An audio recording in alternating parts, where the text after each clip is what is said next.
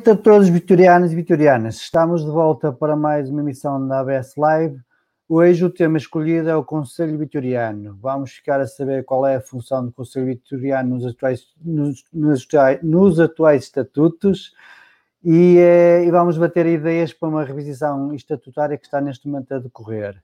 Para esta noite, os convidados são Orlando Coutinho, Luís Círio Carvalho, e o Fernando Carneiro. O meu colega esta noite vai ser o Vasco André Rodrigues. Boa noite a todos.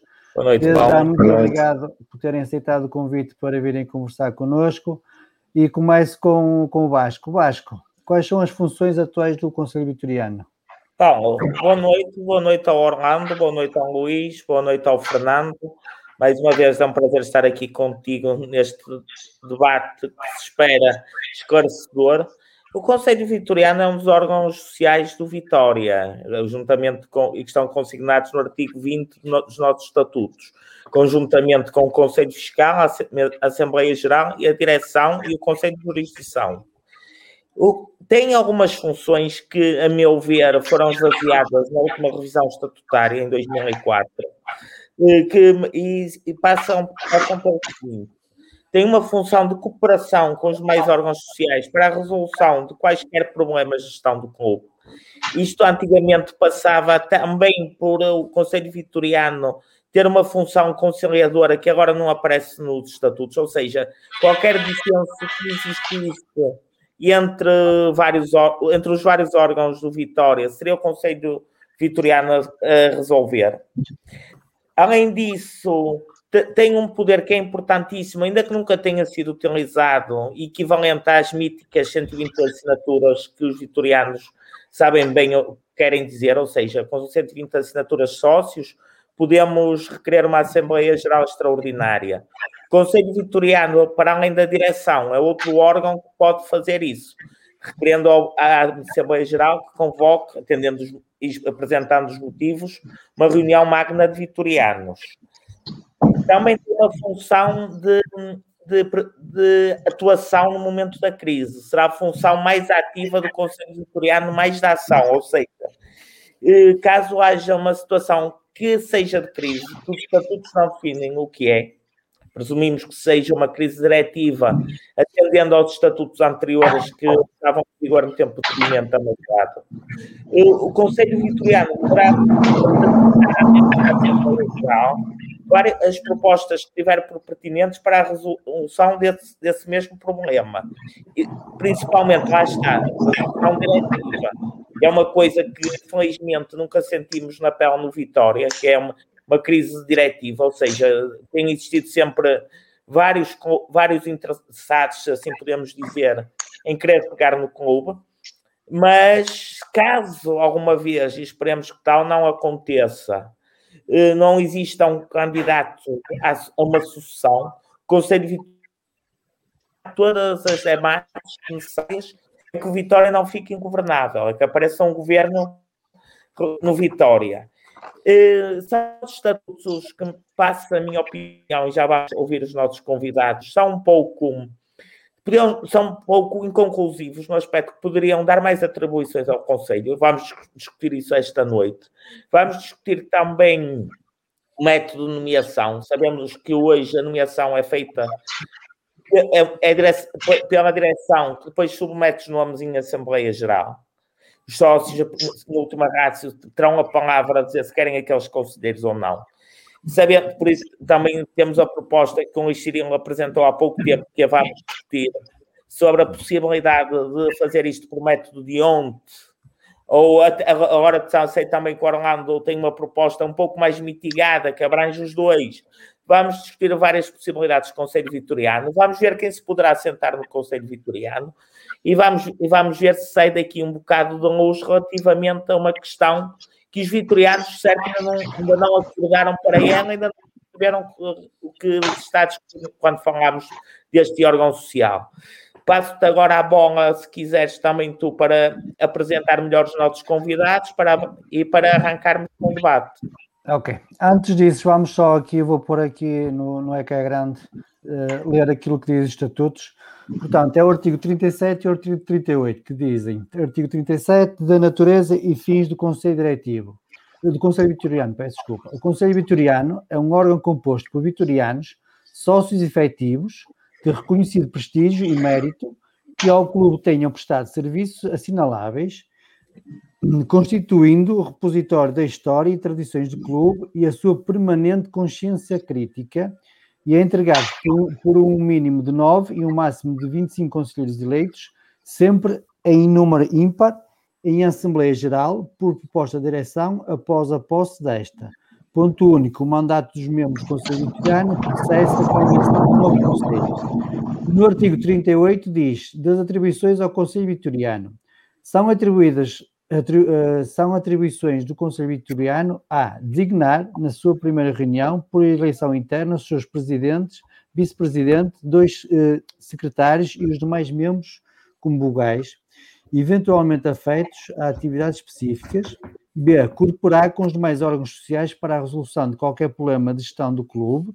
C. Requerer, sempre que o entender necessário, a convocação das Assembleias Gerais de aprovar os regulamentos internos do clube que lhe sejam submetidos por, para esse efeito para a direção, é promover as diligências necessárias para, em momentos de crise, apresentar à Assembleia Geral propostas de resolução tendentes a assegurar a mais adequada e rápida resolução de questões da vida do clube, designadamente a sessão diretiva. Uh, perante os atuais estatutos, a primeira pergunta que eu, que eu, faço para iniciar a conversa e depois deixo o resto ao cargo do Vasco é uh, não havendo alterações de estatutos, uh, justifica-se manter o Conselho Vitoriano da forma como está? E faço, inicio a conversa pelo Orlando. Bom, uh, antes de mais, boa noite a todos.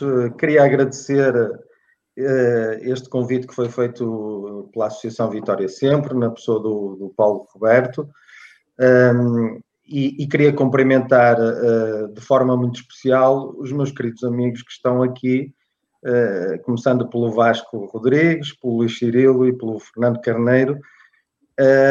Todos vós, permitam-me dizer assim, têm um estatuto de vitorianismo do qual eu não me comparo, tenho que fazer essa vénia, porque efetivamente uh, qualquer um de vós tem, tem, tem pergaminhos no Vitória uh, com os quais eu confesso desde já não me assemelho, e, portanto, isso responsabiliza-me ainda mais neste debate e nesta conversa que, que quero fazer convosco.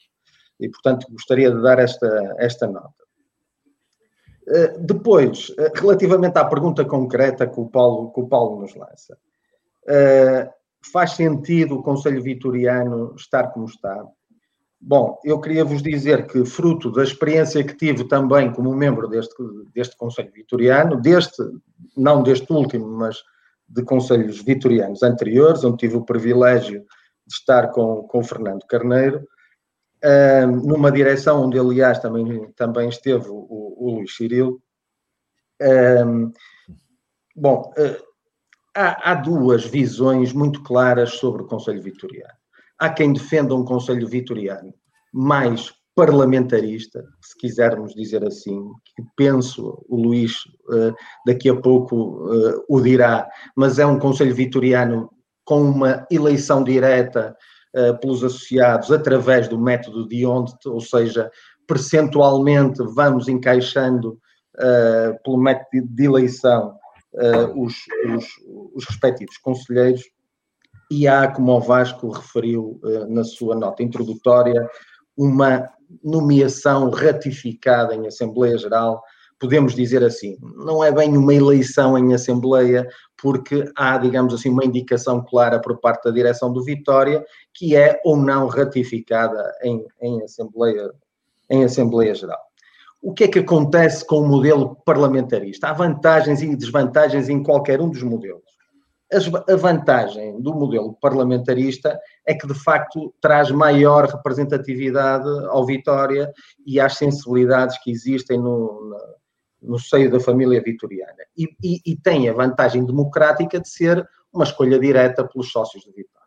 Obviamente que também tem desvantagens, e, a, e as desvantagens podem ser vistas como um prolongamento do ato eleitoral, sobretudo quando estamos a falar de eleições que podem ser muito disputadas, como tivemos aqui há poucos anos, eleições ali quase ao voto, e portanto o Conselho Vitoriano pode tornar-se ele próprio um parlamento, eh, e isso em momento-chave da vida do Vitória, e não nos podemos esquecer eh, que, digamos assim, eh, o projeto âncora do Vitória é o futebol, e uma época futebolística é um ano, e, e por vezes em momentos de maior crise, de maior instabilidade, o Conselho Vitoriano parlamentarizado pode tornar-se um foco de, de, de, divisão, mas tem as vantagens que eu atrás já disse. Eh, como está atualmente esta nomeação ratificada? Também tem vantagens e desvantagens. As, as vantagens que eu vejo é, é a lealdade institucional, ou seja, isso permite uma certa estabilidade sabemos que o Conselho Vitoriano não é um órgão que vai estabilizar uh, a vida corrente do clube. Mas, por outro lado, também pode introduzir uma certa inércia e aquilo que eu chamo uma espécie de uma endogamia intelectual. Isto quer dizer o quê? Que como não há, uh, como todas aquelas pessoas foram escolhidas por um corpo diretivo, por uma direção, uh, digamos que não há confronto, demasiado confronto de ideias internamente. Ora, eh, para responder muito mais especificamente à pergunta inicial do Paulo Roberto, o que é que eu defendo? Eu defendo uma espécie de um modelo híbrido. Uh, Permito-me agora dizer isto, já com uma visão de perspectiva de quem já por lá passou. Eu, eu, eu defendo uma espécie de modelo híbrido.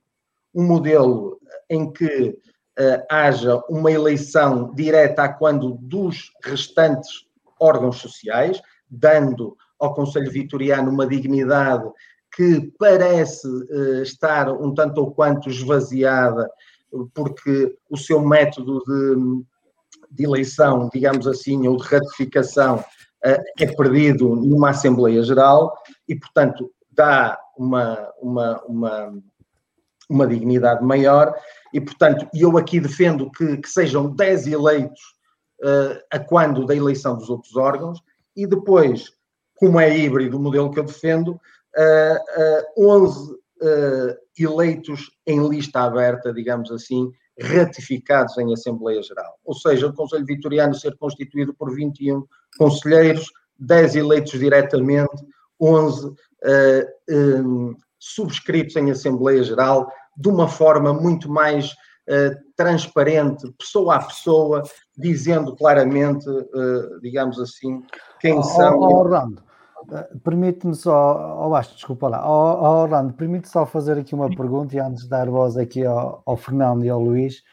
Uh, se neste momento, com nove, com nove conselheiros, o órgão em si está um pouco esvaziado de funções, aumentando para 21, também não altera muito as funções, porque aqui a questão, nem acho que nem é 9 nem 21, é mais a questão de, de, de funções que, é que o Conselho Vitoriano poderá fazer para acrescentar uh, ao Vitória, não à direção, mas ao Vitória. Eu concordo, com o Paulo, eu concordo com o Paulo Roberto, eu ia deixar a natureza e as funções para uma segunda ronda. Okay, eu, só, okay. eu, só ia, eu só ia dizer que este método ia falar no método de eleição e de composição e depois iríamos, digamos assim, à natureza. Isto, isto está um pouco ligado com a natureza uh, que se pretende dar ao Conselho Vitoriano, uh, mas, uh, mas eu deixaria isso para uma segunda ronda.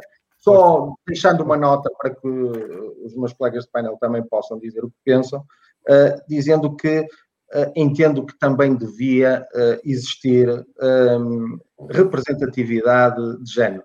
Ou seja, acho que acho que as senhoras do Vitória, que participam muito em todas uh, as, uh, as demais uh, atividades do clube, que vão ao estádio e que, e que participam nas Assembleias Gerais, etc., devem, devem ter representação no Conselho Vitoriano e nos demais órgãos, e, portanto, acho que essa abertura é fundamental, enriqueceria o debate do Vitória no Vitória. Eu, eu digo, eu, eu falo para já neste método de eleição, porque entendo que o Conselho Vitoriano, e, e falo agora só aqui para abrir mesmo uh, aos meus colegas de painel, uh, porque é que eu defendo este modelo? Porque eu entendo uh, que o Conselho Vitoriano é um conselho não é exatamente um parlamento. Eu entendo que o parlamento de Vitória é a Assembleia Geral. Uh, e, e, entendo que o Conselho Vitoriano funciona, se quisermos, do ponto de vista democrático, como o Conselho de Estado, onde devem estar representadas outras uh, visões que não a, a, da direção, mas que haja um espectro de maior estabilidade não prolongando, digamos assim, o debate eleitoral e fazendo do Conselho Vitoriano aquilo que aconteceu, por exemplo, noutros clubes. Nós uh, certamente já temos todos idade para isso e pouco cabelo uh, para isso, para nos lembrarmos daquilo que acontecia no Conselho Leonino, que era, que era, digamos assim, quando existia uma reunião do Conselho Leonino no Sporting, era mais importante por vezes do que a própria Assembleia Geral, porque ali estava, digamos, uh, o, o clube balcanizado com diversas tendências, havendo em momentos-chave da época desportiva uma certa instabilidade. E, portanto, aquilo que eu defendo é que não se perca o espírito crítico que deve sempre existir uh, no seio de qualquer clube desportivo, nomeadamente estamos a falar do Vitória. Esse Parlamento é, por natureza, a Assembleia Geral, o Conselho Vitoriano deve apresentar-se como uma espécie de Conselho de Estado, deve ter eleição direta pelos sócios e deve ter uma eleição mais apurada com, uh, com verificação uh, caso a caso daqueles que a direção propõe. Portanto, uma eleição fechada em lista fechada, uh, proposta a todos os associados a eleger no momento eh, dos restantes órgãos e uma uh, proposta da direção a ser uh, ratificada nome a nome na Assembleia Geral uh, do Vitória, fazendo do Conselho Vitoriano uma espécie de Conselho de Estado e não um prolongamento do, dos atos eleitorais ou, ou, uma espécie de parlamentarização do Vitória, que essa deve ser a Assembleia Geral. Passaste uma, agora passas uma bola e permites-me lançar uma provocação ao Luís Cirilo que para depois chegar ao Fernando também, mas agora vou lançar uma provocação ao Luís Cirilo. Luís, seguindo o raciocínio do Orlando, que faz, que justificou plenamente, é público que o Luís propõe o um método de ontem para a eleição do Conselho Vitoriano. Seguindo esse método de ontem, utilizando a expressão que o Orlando utilizou muito bem de balcanização do clube, não, não, não, teríamos, não correríamos o risco de termos no Conselho Vitoriano a continuidade das guerras eleitorais, porque sabendo, por exemplo, que tivemos a, guerra, a Batalha do João Leos, como podemos chamar, em que houve uma divisão no clube de 52% 48%, houve três candidatos nas últimas eleições, não, não seria um local ideal para a continuação dessas guerras? Com o método de ontem, como é óbvio. Oh Vasco, boa noite a todos mais uma vez. Eu acho precisamente o contrário. Acho que um Conselho Vitoriano eleito por método ontem era uma forma de acalmar as tensões que existem no clube, porque todas as correntes do clube, quer a que ganhou as eleições, quer as que perderam as eleições, teriam oportunidade de se pronunciar de forma repetida, digamos assim, sobre o dia a dia do clube. E, portanto, do meu ponto de vista, o que eu defendo, e defendi-o pela primeira vez, curiosamente, num artigo que escrevi para o site da Associação Vitória Sempre, em fevereiro de 2010, portanto, eu já penso isto há uns aninhos, eu acho que o, o Conselho Vitoriano deve ser eleito por método. Ou seja, as listas concorrem em eleições, apresentam, apresentam também uma lista para o Conselho Vitoriano. E um grupo de associados que não queira concorrer aos órgãos sociais, mas que queira ter voz no Conselho Vitoriano para exprimir as suas opiniões, podem nem se identificar em algumas coisas com as listas que vão a votos, também deverá poder concorrer autonomamente ao Conselho Vitoriano. E depois o método onde decidirá quantos conselheiros eh, estarão, terão assento no Conselho. O Conselho pode ter 9 a 25, eu acho que 25 é um bom número. Acho que o Presidente do Conselho Vitoriano deve ser o primeiro nome da lista mais votada. Acho também que os ex-presidentes do clube devem ter assento vitalício no Conselho Vitoriano, porque têm um repertório de experiência e de conhecimento que pode ser útil a esse órgão. O, o, Luís, o Orlando falava... Machado e Vitor Magalhães no mesmo órgão, por exemplo. É assim, eh, ou as pessoas em prol do interesse do Vitória conseguem superar as divergências pessoais e sentar-se num órgão que existe para servir o Vitória, ou não conseguem e não se sentam. Isso já depende do critério de cada um. Nós não podemos é definir regras a pensar em personagens. As regras, como tu sabes melhor do que eu, têm que ser gerais e abstratas, não é? E, portanto, eu acho que, independentemente de quem são os presidentes, eh, ou quem foram os presidentes do Vitória, acho que todos eles, enquanto não tiverem perdido a qualidade de sócios, devem efetivamente ter assento no Conselho Vitoriano. Acho que isso é muito importante. A outra questão que há bocado o Orlando falava, da parlamentarização, eu creio que isso não pode acontecer por uma razão. Eu não defendo que o Conselho Vitoriano possa ter poderes eh, de votar moções de censura ou votar moções de confiança. Acho que o Conselho Vitoriano deve pronunciar sobre o orçamento, sobre o relatório e contas, sobre assuntos correntes da vida do clube, mas em momento algum deve ter qualquer tipo de votação interna. Ou seja, o presidente, assessorado por quem muito bem entender, é outra questão que se pode ver depois, naturalmente dirige os trabalhos. O Conselho Vitoriano deve reunir-se periodicamente, não é quatro vezes por ano. Por exemplo, eu defenderia que se, uh, mês sim, mês não, não estaria mal. Deve reunir-se com a direção, tomar conhecimento dos assuntos correntes do clube, dar parecer, não o votando, sobre os documentos que lhe forem apresentados e depois, eh, naturalmente, que a Assembleia Geral, aí sim, como dizia o Orlando, eu estou de acordo, deve ser o Parlamento do clube, onde se vota favorável ou desfavoravelmente aquilo que ela eh, for presente. Agora, eu acho é o seguinte: o Conselho Vitoriano é um órgão importante do Vitória, não tenhamos dúvida. Só que a importância não está plasmada nos poderes que atualmente lhe estão atribuídos. São, temos ali dois números nos estatutos, o, o 37 e o 38 o poder mais importante que lhe é dado, se calhar, é de convocar Assembleias Gerais, coisa que o Conselho Vitoriano nunca fez, e o outro é suprir uma eventual falta de direção, uma crise diretiva, digamos assim, mas como os meus amigos sabem, não há crise diretiva no Vitória desde o início dos anos 60, quando o engenheiro Helder Rocha teve de presidir uma comissão administrativa.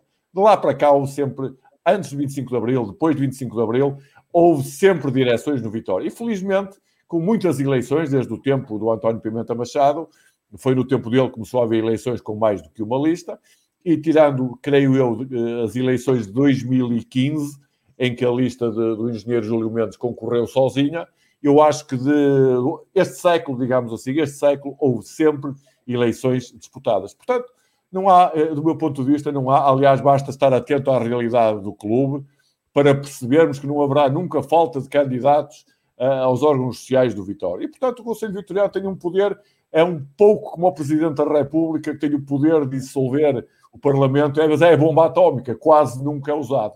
No Vitória, felizmente, nunca foi necessário usar esse poder de substituir direções por ausência delas.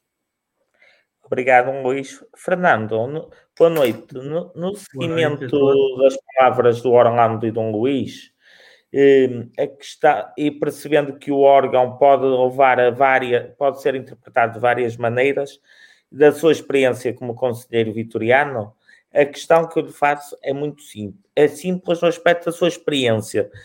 É fácil dentro do órgão que o Fernando pertenceu a, a gerir a concordância, ou seja, vocês têm mais facilidade quando são chamados a concordar ou a discordar? Como é que é o, o vosso modo de encarar quando são o problema quando são chamados pela direção?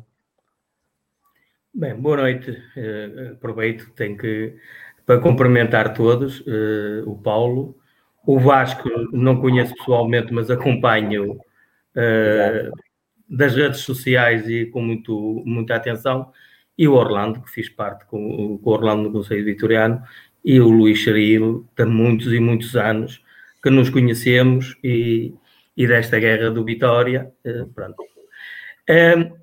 Eu não tendo os conhecimentos em termos legislativos, em termos de estrutura, uh, como eles dizem, política de comparar Conselhos de Estado, Conselhos, Parlamentos e essas coisas todas, tenho, aliás, eu a primeira vez que fui para o Conselho Vitoriano, questionei-me porque é que eu fui convidado para o Conselho Vitoriano. Uh, porque o Conselho Vitoriano, eu fui ver e dizia que tinha que ser pessoas de, de que levado serviços relevantes para o clube. Um, e pronto, eu sou um sócio que amo Vitória desde sempre. Cometo às vezes os meus erros de, de opções, mas isso todos nós cometemos. Uh, mas sempre a pensar que quando estou a escolher, estou a escolher aquele que será melhor para o Vitória. Não oh, tem... Desculpa lá interromper, se me permites, eu acho que sei porque é que foste escolhido para o Conselho Vitoriano. Tu eras daqueles que ias para as, para as assembleias criticar, salvo seja, mas ias dar a tua opinião. E eles começaram a ver quem é que iam para a Assembleia falar e começaram a dizer aquilo vai ser convidado, aquilo vai ser convidado. Não, até fizeram e fizeram. Eu até não, isto, é, isto é uma brincadeira. Isto é uma brincadeira. Aproveito e, e os anos vão nos dando, hum, não digo maturidade, mas além da maturidade, vão nos dando tão bem eh, a experiência e a coisa de como é que estamos. É óbvio que há 30 anos atrás, uh, ou mais, eu sou só 702, um, há 30 anos atrás ou mais, é, com 20 anos, uma pessoa vê, vê o clube, é mais irreverente, isso tudo. O facto de não intervir tanto, por exemplo, agora nas assembleias, não é porque fui para o Conselho Vitoriano e calaram. Não, porque eu tenho a consciência que no Conselho Vitoriano sempre omiti a minha opinião nos momentos em que isto estava mal. Fosse com que direção fosse. O Orlando Coutinho pode testemunhar, pelo menos quando esteve eh, comigo. E nas Assembleias Gerais, não deixei de, de, de, ter tanta intervenção, Paulo, respondendo, porque a idade, pronto, vemos isto de outra maneira. E outra coisa que já que eu não vinha para falar disso, vinha falar da experiência no Conselho Vitoriano, e eu, quando falava, quem estava sempre na direção era o doutor Pimenta Machado, pessoa que, ao contrário de que possam pensar, eu tenho muita consideração por ele e reconheço como um grande presidente do Vitória. E isso não impediu, no pós-fim do mandato dele, e eu, como sócio que só via a bola e queria que o Vitória ganhasse, achar que ele também montava e desmontava as equipas, que hoje eu vejo que isto é prática corrente e que hoje é que isto hoje é que é de uma forma que nós nem dizemos nada. Nessa altura podemos ir à Assembleia Geral, pelo menos que não concordávamos, que ele mandasse os jogadores embora e que desfalcasse a equipa e isso tudo. E nós víamos isto, era como um sentimento, queríamos ver o Vitória a ganhar. Hoje nem temos eh, voz para isso. Nós vamos a uma Assembleia Geral do Vitória clube, bom nos dizendo alguma coisa do futebol, mas sinceramente não, não temos uh, voto na matéria relativamente ao futebol. É o que eu penso, e, e só para dizer isso, por falar nas assembleias, depois é óbvio, é óbvio. É, é um ponto interessante que eu vou pegar a seguir. Diga, diga. E é óbvio que eu fui para o Conselho Vitoriano. A primeira vez fui com. Eu, eu faço parte do Conselho Vitoriano em quatro mandatos, com Vítor Magalhães, Emílio Macedo da Silva, Júlio Mendes, no primeiro e no segundo, que foi interrompido. Eu faço parte, ou seja, com, quatro, com três presidentes diferentes. E, e no primeiro disseram-me que eu seria a voz do povo daqueles sócios que sofrem na bancada e quero lembrar e concordo desculpem, concordo com o Luís Cirilo, eh, porque nesse Conselho Vitoriano estavam ex-presidentes do Vitória. E para mim foi uma grande honra pertencer a esse Conselho Vitoriano com o Sr. Antero Henrique da Silva Júnior, com o Sr. Gil Mesquita eh, e com o Sr. António Figueiredo eu pertencia a um conselho vitoriano que estavam lá os ex-presidentes do Vitória. No, no primeiro, no, no, com o, o, o Sr. Vitor Magalhães.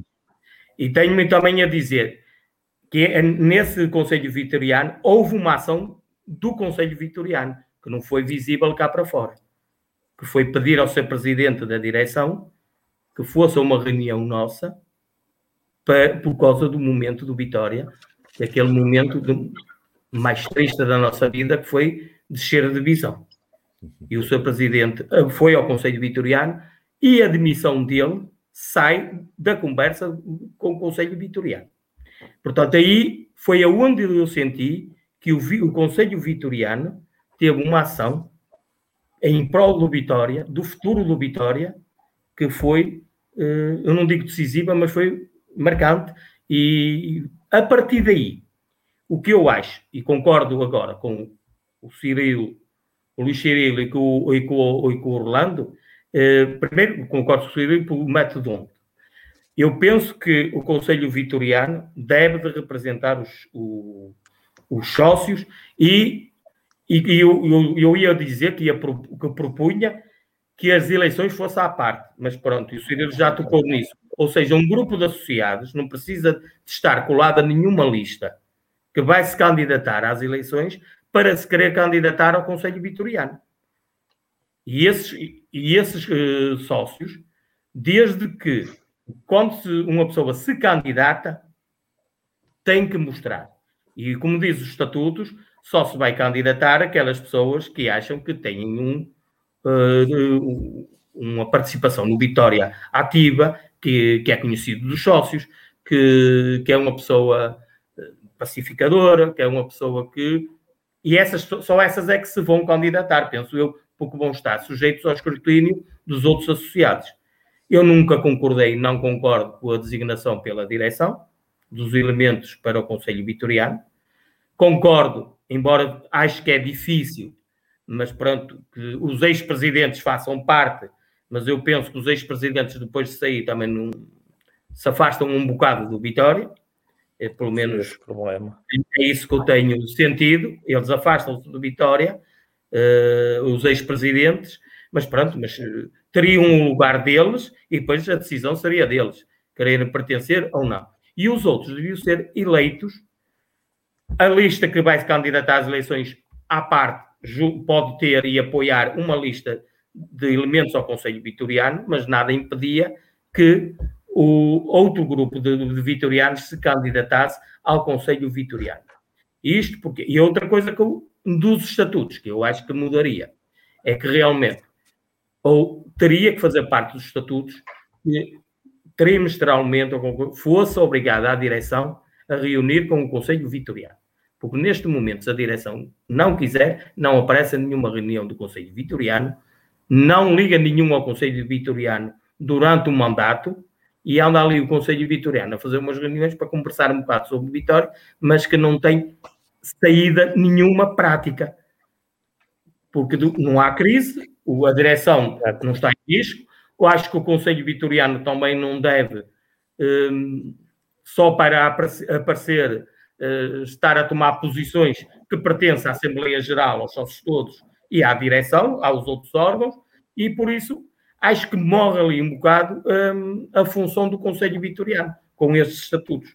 Com essas alterações, eh, eu penso que o Conselho Vitoriano, que é um órgão que tem que ter uma grande dignidade dentro do Vitória Clube, passaria uh, realmente um nome e, e, o que deveria ser o fim do. O, portanto, não é o fim de acabar, mas os fins que o Conselho Vitoriano de, uh, devem ser mais reforçados no, um, no, nos estatutos e na forma de. Exatamente, de, eu peço desculpa, é assim, não estou com. Não tens nada de desculpa, Fernando. Muita, muita, muita coisa a é, mas é isto que me na alma. E, é isso. Ó Vasco, só, é só, antes, só antes de, de, de deixar Sim, continuar com a sessão, só para dizer aqui uma coisa ao Fernando. Ao Fernando, quando eu falei aquilo, tu falaste muito das assembleias, como é óbvio, estava na brincadeira. E basicamente, quando eles disseram tu foste para lá, foste escolhido para ser a voz sócio, tu realmente naquela, naquela altura eras a voz sócio. Tu tinhas a paixão e tinhas o vitorianismo de todos os sócios. E mesmo depois já tens no Conselho Vitoriano, e é isso que eu, que eu admiro em ti, tiveste a hombridade e a seriedade de continuar a dar a tua opinião nas Assembleias Gerais. Isso é que muito a poucos Conselhos Vitorianos fazem isso. Mas pronto, Vasco, desculpa lá, continua a Não, Deixa-me só acrescentar aqui uma coisa em, em relação ao que o Paulo Roberto disse e que é uma grande verdade. Eh, de facto, o Fernando é, é um grande vitoriano, conhecido. Nós temos um número de sócios mais ou menos parecido, portanto já andámos nisto há muitos anos. Mas quando se diz que o Fernando, e bem, era a voz dos sócios do Conselho Vitoriano, isso significa o quê? Que os outros todos não são a voz dos sócios. Porque se há um, como é o caso do Fernando, que participava nas Assembleias Gerais, onde se calhar há conselheiros vitorianos que nunca puseram os pés ao longo dos anos, o Fernando participava e participa, é um vitoriano com opinião. Era a voz dos sócios o que quer dizer que os outros não eram. Bom, está a ver. Há aqui já um equívoco em volta do Conselho Vitoriano que importa desfazer, porque hoje não tínhamos dúvidas. Eu, por acaso, sei que atual, o atual presidente até tem reunido regularmente com o Conselho Vitoriano, mas isso nem, é, nem sequer, penso eu, será do conhecimento público. E a opinião que há na massa associativa do Vitória, temos que ser francos nesta matéria, é que o Conselho Vitoriano, a linha A não serve para nada, a linha B, o que querem é uns convites para ir para o camarote presidencial ver os jogos. Foi essa, não é, não é este Conselho Vitoriano. Foi a ideia que se criou do Conselho Vitoriano ao longo de anos e anos, porque eu tenho a certeza que houve mandatos no passado em que o Conselho Vitoriano não reuniu uma única vez. Nem sequer, nem sequer alguns até nem nomeados estavam, se calhar. E, portanto, eu acho que tudo isso importa mudar. E a melhor forma de trazer alguma paz social ao clube é, de facto, ter um órgão que seja o mais abrangente possível. Eu não gosto no Vitória desta dialética política de poder e oposição acho que é destrutiva para o clube. Acho que quem ganhou as eleições, e eu já estive em listas que ganharam e já estive numa lista que perdeu, portanto estou à vontade. Quem ganhou tem a legitimidade toda para dirigir o clube durante os três anos. E eu custa muito que haja estas lógicas de oposição, mas reconheço que há correntes de opinião diferentes no clube. Olhe, como por exemplo, houve um Conselho Vitoriano, como estarão recordados, que fez as conferências vitorianas em 2011 para discutir a SAD. Lembro perfeitamente disso e eu estive, estive presente. E, portanto, é normal que no clube haja correntes de opinião. E se essas correntes de opinião se sentirem plenamente representadas a cada momento num órgão do clube, eu acho que isso só traz benefícios ao Vitória e não traz eh, prejuízo rigorosamente nenhum. Porque, sinceramente, deixem que vos diga isto e termino. Se há coisa que hoje me preocupa no Vitória, e o Vasco, com quem eu falo muitas vezes, falamos todos os dias ou quase, às vezes discutimos, mas sempre, sempre bem dispostos, se há coisa que hoje me preocupa uh, muito no Vitória, é esta preocupação que às vezes parece existir em alguns associados, não sei se muitos, poucos, sobre quem é que mais critica a direção, quem é que faz oposição, quem é que é contra poder, até se quer que se eleja a mesa da Assembleia Geral separada dos outros órgãos, não numa lógica de independência, mas se calhar numa lógica de contrapoder. Eu acho que assim não vamos a lado nenhum e por isso também acho que, sem perda da democracia interna, que é uma imagem de marca do Vitória desde sempre, acho que eh, é, estamos num tempo em que os sócios todos têm um, um espaço privilegiado para afirmarem as suas opiniões. São as Assembleias Gerais.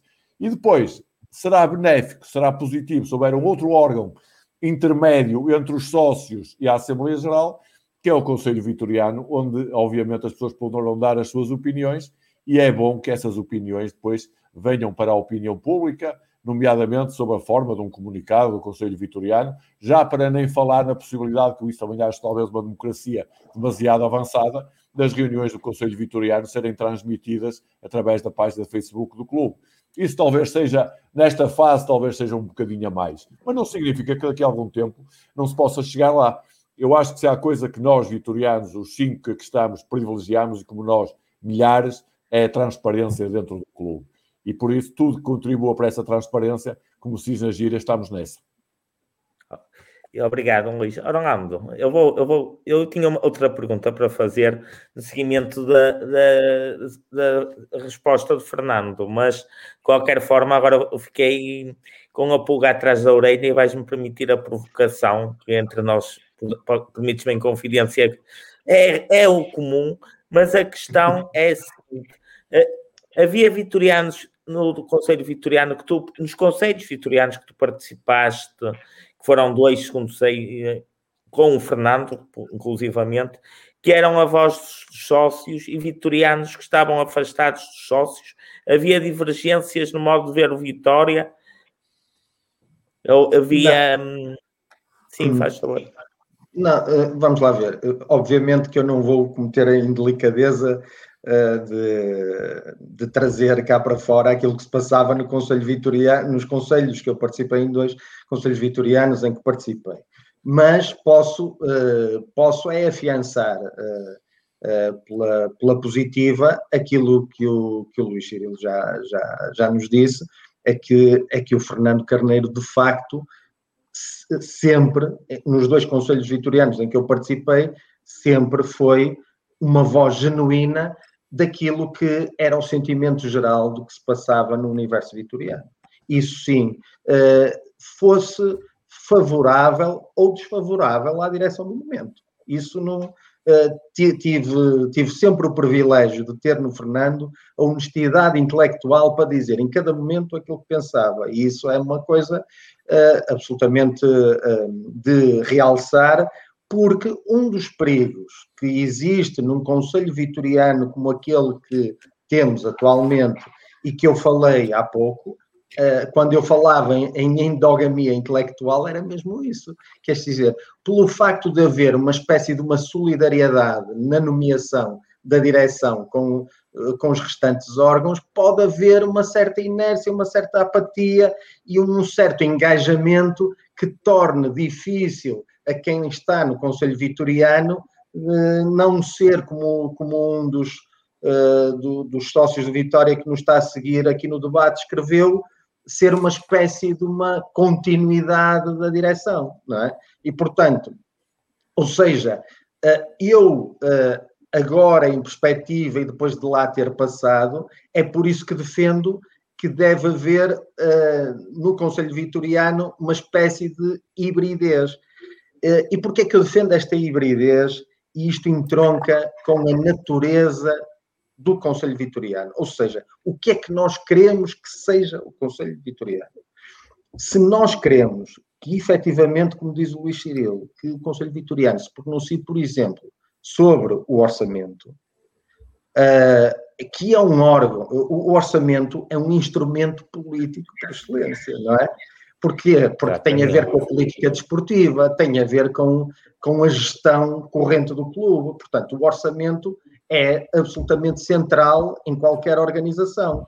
Ora, se o Conselho Vitoriano se tem que pronunciar sobre o orçamento, se queremos que o Conselho Vitoriano se pronuncie sobre o orçamento, uh, uh, obviamente que tem que haver tem que haver votação, tem que haver discussão e tem que haver uh, um parecer para haver esse parecer, eh, eh, há debate, há debate. Se nós, eh, digamos assim, fizermos uma eleição do Conselho Vitoriano que expresse aquilo que foi o ato eleitoral pretérito, o que vamos ter é uma Câmara Baixa do Parlamento. E depois irá à Câmara Alta do Parlamento, que é a Assembleia Geral. Aquilo que eu, quando digo que defendo um modelo híbrido, uh, de Conselho Vitoriano, isto é, uma, uma lista a, a, ser eleita com os restantes órgãos em lista fechada proposta pelos candidatos. E, eventualmente, como diz o, o Fernando e até o próprio, até o próprio Luís, eventualmente com, com listas à parte que se queiram, uh, digamos assim, apresentar somente ao Conselho Vitoriano, admito isso, uh, mas a partir do momento em que esses associados são eleitos, extingue-se, digamos assim, a, a, a, a, sua corrente política de raiz e passam a ser órgãos sociais do clube. Portanto, aquilo Exato. que eles vão representar para o Conselho Vitoriano é uma tendência de pensamento e não uma eh, partidarização da lista de onde, de onde foram provenientes. Não é? Portanto, senão isto eh, praticamente faria do conselheiro vitoriano um duplo eh, representante. Representa-se a si próprio em sede da Assembleia Geral e depois volta a representar-se na corrente de opinião que o elegeu. Eh, e, portanto, aquilo que eu defendo é que um conselho, um conselho é um conselho. Portanto, não, não deve uh, fazer mais do que aconselhar, deve fazer, deve ser uma voz crítica no, no tempo no tempo que queira, mas uh, uh, não, não deve, digamos assim, alimentar putativas, instabilidades diretivas, seja a direção quem for, não, não interessa. Oh, deve estar ali para aconselhar. desculpa lá. Aqui um comentário de Ricardo Almeida diz o seguinte: se conforme foi falado aqui, o Conselho Vitoriano se pronunciasse sobre o orçamento e relatório de contas não estamos a, a duplicar funções com o Conselho Fiscal? Pode, pode ser, eh, quer ser, eh, eu percebo, a, natureza do Conselho Fiscal é, é diferente, tem, é, é mais uh, pronto, económico ou contabilística e, portanto, tem, tem um papel então, uh, economicista, opinião, se quisermos, seriam, e o Conselho Vitoriano. O é problema o problema, entre aspas, ah, é um problema, pode experimentar. Eu não, eu, não, eu, não, eu não sou fundamentalista. mais direta, desculpa, Orlando. É possível, é, é possível o Conselho Vitoriano discordar do Conselho Fiscal na questão do orçamento? Uh, quando nós, por isso é que eu digo, uh, atenção ao método de onde. É possível, pode-se experimentar, é válido, é mais democrático. Eu, eu, comecei por, por falar nas vantagens democráticas que tem uma, uma, uma perspectiva uh, de, de, de, eleição direta da totalidade dos membros do Conselho Vitoriano, mas pode dar-se o caso de haver uma espécie de pré-debate uh, e de posições demasiado rígidas para quem queira, uh, no fundo, apresentar-se como contracorrente a uma direção que esteja em funções e que já se apresentou no passado e, por exemplo, ficou a 1 ou 2% de ganhar as eleições e pode uh, haver uma, o perigo de instrumentalização de um órgão que se pretende que depois de eleito possa uh, servir de, de amparo à direção do ponto de vista do aconselhamento, não tem que estar sempre de acordo, atenção, eu não sou favorável a que o Conselho Vitoriano seja a voz do dono, pelo contrário, deve promover debates uh, em permanência, mas corremos o risco de haver uh, essa, digamos assim, esse espartilhamento uh, putativo, digamos, da, do universo vitoriano. E é okay. é isso que eu entendo que pode-se experimentar para ver o que é que dá. Uh, aquilo que eu vos apelo é que uh, façam um exercício de memória com o que aconteceu noutras realidades. E isso, uh, podemos querer isso. E podemos, atenção, eu faço uma declaração de interesses inicial. Eu sou um profundo democrata e, portanto, eu não me preocupo nada que haja atenção democrática natural quando há uh, divergências de opinião e, portanto, uh, pode-se experimentar isto sem uh, problema absolutamente nenhum. agora, em momentos de particular tensão da época desportiva, eu não sei se o grupo em si conseguirá, digamos assim, ter a estabilidade necessária que às vezes determinadas épocas desportivas, por serem um pouco mais inseguras, uh, podem trazer uh, ao, ao, universo do clube. E, portanto, é só, esse, é só esse, digamos assim, o perigo que eu vejo numa uh, exclusiva eleição totalmente direta. Por isso que eu defendo o modelo híbrido, uma proposta da direção por um lado e outra eleição direta por outro, porque depois aquilo passa a ser um órgão do clube. E é um órgão social que uh, deve, digamos assim, empoderar-se do ponto de vista da, da sua responsabilidade na resposta aos associados e, e também junto da direção, que é quem lhe vai pedir o aconselhamento. Um órgão de aconselhamento é mesmo isso. É quem está a gerir pode ter em determinado momento da sua gestão hum, dúvidas sobre alguma, uh, alguma iniciativa que queira tomar e vai a um órgão que entende que é avisado uh, para, para colher, digamos assim, essas, essas okay. opiniões. Obrigado. Uh, Paulo, então, eu sei, sei que vais fazer a seguir, mas eu permito-me só passar aqui uma bola ao, Fernando, que eu fiquei com curiosidade, e a pergunta é mais, é mais nesse sentido, atendendo à experiência dele. Foi difícil, Fernando, passar, e desculpa uma expressão, sócio de bancada para sócio do uh, membro do Conselho Vitoriano no aspecto em que se sentiu mais contraído em expressar opiniões públicas, em, passou a ver o Vitória de outra forma, atendendo ao que o Luís e o Orlando disseram? É assim, eu, eu, vejo o Vitória da mesma forma, eh, esteja num, num lado ou no outro. Como eu disse, eu estar no Conselho Vitória, primeiro foi uma grande honra, sempre os convites que tive, e, e porque ser sócio do Vitória e ser eh, convidado ou eleito, ou basta ser convidado para participar na vida do clube, isto enche-me a mim de, de, muito orgulho e, e enriquece-me muito mais uh, o meu percurso e a minha vida como vitoriano. Mas eu não mudei muito. O que muda, o que muda é que se uma pessoa pertence a um órgão e esse órgão, como foi aqui dito, acaba por ser uma extensão, porque é, é eleito pela direção, deve de ter mais cuidado nos seus comentários públicos, não por defender a direção, mas para, para defender a imagem do clube.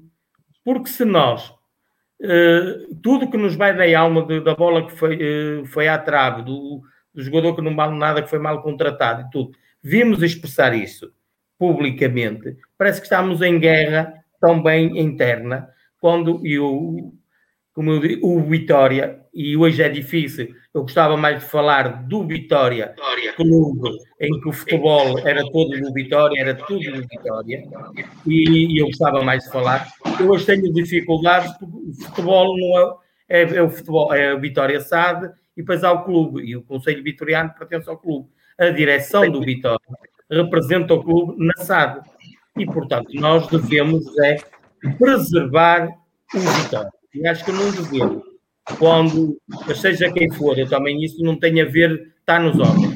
Acho que como, como vitorianos devemos de ter muita contenção no momento, quando estamos publicamente, principalmente, e hoje com as redes sociais e tudo, outras pessoas de outros clubes uh, acabam por uh, apanhar as, as nossas desavenças e isso em, em benefício de nos achincalhar. E é isso que eu não gosto. Eu não gosto de ver o Vitória achincalhado em, em, por ninguém em momento nenhum. E, e, não gostava, e não gosto de contribuir para isso. Antigamente, quando estávamos a falar, falar em Assembleia, era a Assembleia do Clube. Nós sabemos que naquela altura, eu não estou contra, mas não havia redes sociais. Vinha uma notazinha no jornal e pouco mais do que se passou na Assembleia Geral. Ou seja, aquilo ficava em família, o que dizíamos. Porque, reparem, às vezes diziam assim, ah, oh, Fernando, eu o que dizia lá, eu, passado um dia ou dois, estava a falar com o Presidente de Vitória, pessoalmente, porque eu tive o privilégio de morar em frente à sede de Vitória, na rua São João, em que encontrava o Presidente a quase todos os dias, eh, o, o Dr. Pimenta Machado e os anteriores. E, portanto, eu conversava com ele uh, essas situações e dizia na Assembleia. Não foi por isso que ele não deixou de me convidar também, através, para fazer parte da Associação do, das Freguesias. Foi uma grande ideia e que só não foi para a frente porque dentro das pessoas alguém o que queria era o protagonismo em vez de andar para a vitória, porque isso era uma ideia na altura muito boa de em cada freguesia haver um representante para fazer uma campanha de angariação de sócios. E isso foi uma ideia do Dr. Pimenta Machado. E eu fui convidado também e também participei com todo o gosto. Acabou, acabou por culpa das pessoas, que eram muitas, e acabou por culpa das pessoas, porque era muita gente uh, com as suas opiniões e, e, muitas das vezes há pessoas que olham para eles e, e, e passam a imagem e, e não, vi, não pensam no Vitória, mais nada. Ok. Esta Olha, é a minha... antes, antes de continuarmos a nossa conversa, temos o primeiro convidado da noite que nos quis dizer um olá e dar a sua opinião. Boa noite, Francisco Quise. Antes de mais, mais uma vez, obrigado por, eh, por teres queres, queres vir conversar connosco. Qual é a tua opinião generalizada sobre o Conselho Vitoriano? Olá, boa noite. Hum, eu, eu, eh, até há três minutos atrás estava a atender a concordar com o Orlando Coutinho, eh, depois da última intervenção do, hum, do Fernando.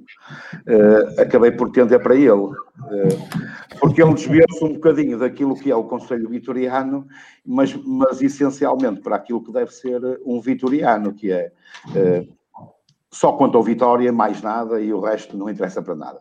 Eh, eh, eu, eu, eu, eu entrei aqui por, eh, por algumas razões. A primeira, a primeira não, necessária, não necessariamente a primeira, mas porque até nem tem nada a ver com o Conselho Vitoriano, mas só para dizer uma coisa que há bocado o, o Luís Cirilo disse.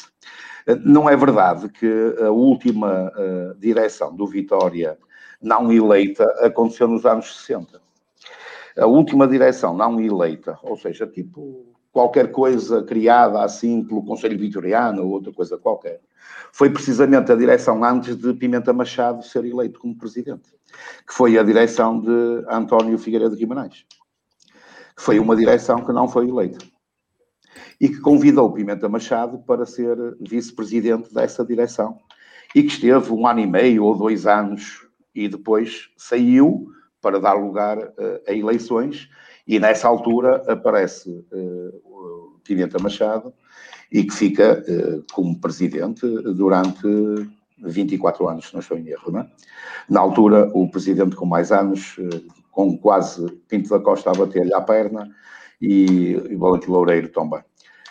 aliás, é uma pena, e já agora, e saindo um bocadinho do, eh, do, do, tema do Conselho Vitoriano, é uma pena eh, no Norte não existirem hoje três presidentes como esses, onde eh, em conjunto lutaram por, por que o Norte fosse realmente visto pelo mundo do futebol em Portugal. Eu estou a ver aqui um comentário, mas não é verdade. Não era António Macedo Guimarães, Micael era mesmo Figueiredo, que era o senhor que era dono da Tarfa em Pevidem, está bem? Eu conheci muito bem, morreu eh, há dois anos Exatamente. atrás. E eu conheço, conheci-o muito bem, é, tipo, éramos amigos de peito e cumprimentávamos de abraço. Portanto, não era Macedo, Figueiredo ele não tinha no nome, mas era conhecido era, por era Figueiredo. Rodrigues Guimarães. Rodrigues Guimarães. Era António Manuel era Rodrigues Guimarães. Guimarães. Exatamente. António Manuel Rodrigues Exatamente. Guimarães era conhecido por senhor António Figueiredo Guimarães, porque o Figueiredo vinha lá de algumas coisas de Videm, que não interessa para o caso, mas eu conheço muito bem a família, conheci muito bem o senhor António Guimarães e conheço muito bem os filhos do senhor António Guimarães. Uh, isto só para dizer que foi a última direção, e foi em 70 e, e muitos, não é? Uh, uh, aliás, foi, a, foi nessa direção que Pimenta Machado entrou como vice-presidente com qualquer coisa como 27 anos. E isto só para dizer uma coisa, porque já muitas vezes se falou aqui, porque já houve vários candidatos, houve vários candidatos ao Vitória, eh, que os sócios os acusaram de menor idade, em termos de, de idade, não é? Eh, mas Pimenta Machado entrou nessa direção com 27 anos e, salvo erro, é eleito como presidente com 28 ou 29, não tinha 30 ainda. Portanto, e depois tornou-se naquilo que toda a gente hoje reconhece, é? com todos os seus, os seus méritos e os seus deméritos, presumo, presumo não, eu, eu sou um dos que digo que os méritos batem largamente os deméritos, mas não, nem todo, ninguém é perfeito, não é? Portanto, mas isso, isso acho que nem Deus foi para toda a gente. Não é? Portanto, agora, voltando um bocadinho ao, ao, ao, Conselho Vitoriano, que é exatamente para aquilo que nós estamos a falar, que nós estamos aqui a conversar hoje, uh, eu penso que a primeira coisa que nós temos que fazer em relação ao Conselho Vitoriano é perceber aquilo que os estatutos do Vitória dizem do Conselho Vitoriano. E eu acho que pelo menos nos últimos 20 anos, ninguém ligou ao que os estatutos dizem uh, em relação ao Conselho Vitoriano. Aliás, eu acho que não ligam, não ligam sequer a, a, outras, a muitos outros artigos daquilo que diz os estatutos. O Conselho Vitoriano, segundo diz os estatutos, é formado, é um órgão, é, primeiro, primeiro, e aqui ainda um bocadinho, um bocadinho de encontro àquilo que disse o, Or, o Orlando Coutinho. O Conselho Vitoriano, pelos Estatutos de Vitória, não é um órgão executivo, é um órgão consultivo. E deverá ser formado em número ímpar, em número ímpar, com um número, eu não fui buscar os estatutos, mas há um número mínimo e há um número máximo. 9, entre 9 e 25. 9 a 25. Muito bem. Uh, 9 a 25, Francisco. Certo, certo, já, já percebi. Uh, e isso, e, e o que diz também o Conselho Vitoriano, e é esta parte, é esta parte, que eu acho que os sócios do Vitória deveriam introduzir muito bem. Ou seja, não basta nós falarmos da bola que entra, da bola que sai, do jogador que é fraco, do jogador que é bom.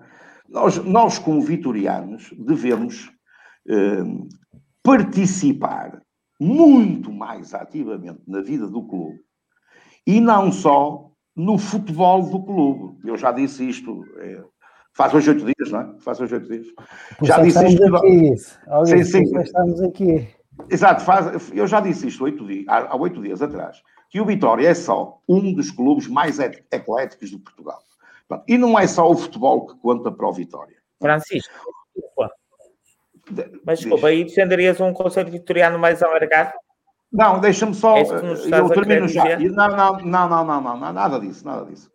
Uh, nada disso. Eu, aquilo que eu, que eu defendo é a responsabilidade ou a responsabilização dos sócios do Vitória naquilo para que são chamados. E o Conselho Vitoriano é um órgão consultivo, segundo os estatutos, em número ímpar, e que deve ser composto por sócios com reconhecido mérito em prol do Vitória Sport Clube.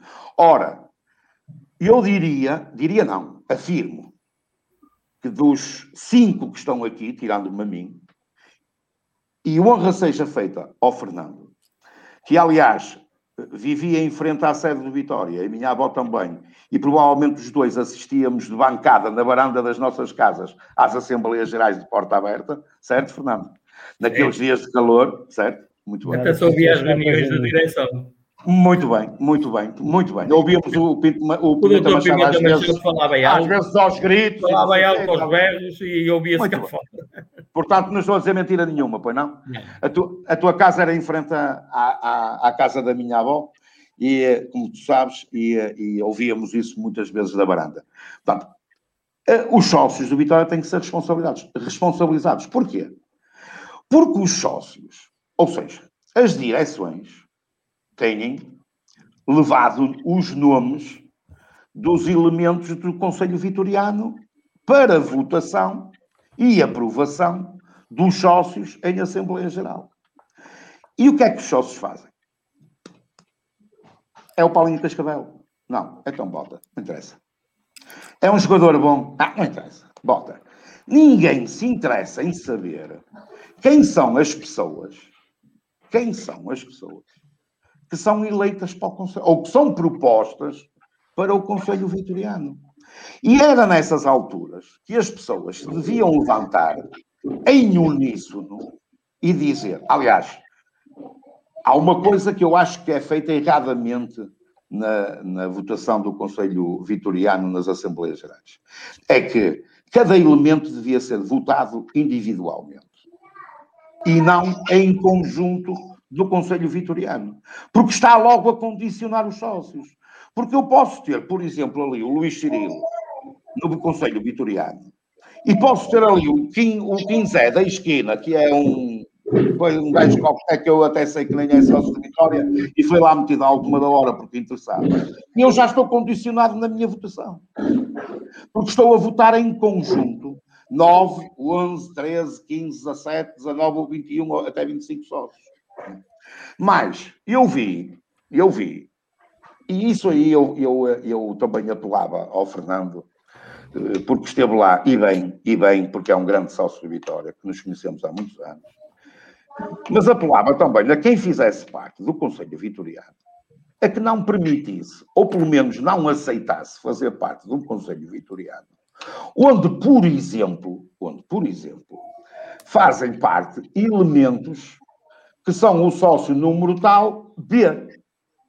Ora, se é um sócio B, obviamente não é um sócio com reconhecido mérito como sócio do Vitória.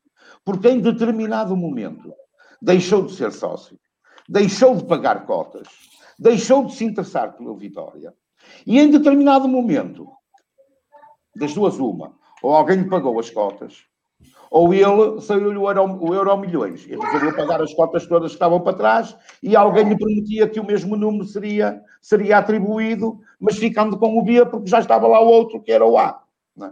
Portanto, eu, aquilo que eu, que eu entendo como Conselho Vitoriano é um conselho consultivo, como diz os estatutos, de sócios de reconhecido mérito, que possam, pela sua influência, pela sua vida associativa, pela, pela, pelo know-how como sócio do Vitória, influenciar de certa forma em períodos críticos, em momentos críticos, em, em determinadas situações que pode, possam ser, uh, que possa ser exigível o Conselho Vitoriano intervir e não termos como dizia há um bocado o Orlando, e como defendo, mas esta conversa com o Cirilo eu já tenho há muito tempo, com o Cirilo de uh, termos o método Donte uh, no, no Conselho Vitoriano, do qual eu não concordo absolutamente nada. Porque nós, neste momento, vivemos um período em que cada vez mais sócios, atenção, estamos a falar daquilo que é a vida do Vitória, uh, cada vez mais sócios e nas, nos, nas últimas semanas assistiu-se muitas vezes a isto. O Fernando falou nas redes sociais, e bem, porque há muita gente, eu próprio nas redes sociais também falo, não, não tenho nada contra, diz muitas, muitas coisas más. Toda a gente diz que, salvo qualquer coisa de muito grave possa acontecer, que uma direção é para governar até ao final do mandato. E nas eleições fazem-se as contas com os sócios. Os sócios decidem. Portanto, nós vamos agora ter, durante três anos, que é o mandato de uma direção de Vitória, coisa que eu não concordo, deveria ser mais. Pelo menos mais um. Pelo menos mais um. Três anos acho que é muito pouco. Uh, uh, vamos agora ter um órgão que não é executivo, é meramente consultivo. E vamos andar ali a guerrear-nos uns aos outros porque, e o Orlando falou bem, se houver votações ali muito próximas, vamos ter ali, nunca teremos um empate, não é? mas teremos muito ruído. Mas aquilo que um, aquilo que um clube como, como o Vitória não precisa é de ruído interno. Nunca precisou. E um dos grandes problemas do Vitória nos últimos anos é exatamente o ruído interno. É exatamente. Porque o externo sempre houve. O Fernando recordar-se-á, e o Cirilo, eu peço desculpa ao Orlando e ao, e ao Vasco, porque não os, e ao Paulo, porque uh, não os conheço tão bem. O ruído que eu, fora do clube, fazia com o Cirilo, perdoa-me esta inconfidência, uh, Luís, uh, naquelas reuniões que tínhamos quase diárias ali na Rua Gil Vicente o Fernando, provavelmente, e eu sei que sim, no Júlio Martins, ou aqui, ou acolá, o ruído que se faz, que se fazia antigamente, antes das redes sociais uh, do clube, toda a gente falava, era a fonte do Toural, era isto, era aquilo, toda a gente reclamava, no estádio toda a gente assobiava. Epá, e agora temos as redes sociais, onde mais gente fala, mais gente fala, mais gente critica, e critica, e critica, e critica sem saber e não sabe o que é que está a dizer. E nós ainda vamos ter um órgão social, porque é um órgão social, eh, que ainda mais eh, poderá, poderia, ou poderia, se fosse eleito por método de ou por listas à parte, por, por cada por, ou até um núcleo de sócios que se quisesse juntar e concorrer só ao, ao Conselho Vitoriano, epá, iríamos ter ruído desnecessário. E esse ruído, esse ruído, na minha opinião, deve ser feito nas Assembleias Gerais. É para isso que elas existem. É lá que se debate a vida do clube. E a vida do clube, nós vimos, faz sábado, amanhã, oito dias, que em época de pandemia, com por aquilo que é já quase unanimemente aceito. Apenas 4 mil sócios com as cotas pagas. Num universo de 27 mil sócios e 17 mil pagantes. Temos 4 mil sócios com as cotas em dia. E quando nós dizemos que são 4 mil sócios, no meio há menores também, que não podiam ir às assembleias, à Assembleia. E nós temos uma Assembleia com 650 associados, em época de pandemia. Temos vários sócios a falar. É aí que se resolvem as coisas. Muito bem. Poderão dizer que não será, que não foi o ideal. Nunca é o ideal. Mas é, não é naquelas assembleias onde só estão 50 ou 60 ou 70 porque não há nada a dizer, porque a equipa está a jogar bem e toda a gente se esquece que há um Conselho Vitoriano e toda a gente se esquece do resto que está para trás e que não está bem e ninguém tem a coragem de ir lá e dizer nada. Porque é aí que tem que se discutir. O Conselho Vitoriano, para mim, é um conselho única e simplesmente consultivo. Se, se quiserem que o Conselho Vitoriano, ou se pretenderem que o Conselho Vitoriano seja outra coisa qualquer, consultivo e de sócios, de reconhecido mérito. Então, reconhecido mérito. Permite-me só esclarecer uma coisa. Deixa-me só dizer isto para ficar esclarecido, porque eh, aqui também podem depois, quem nos está a ver, ficar um bocado confundido.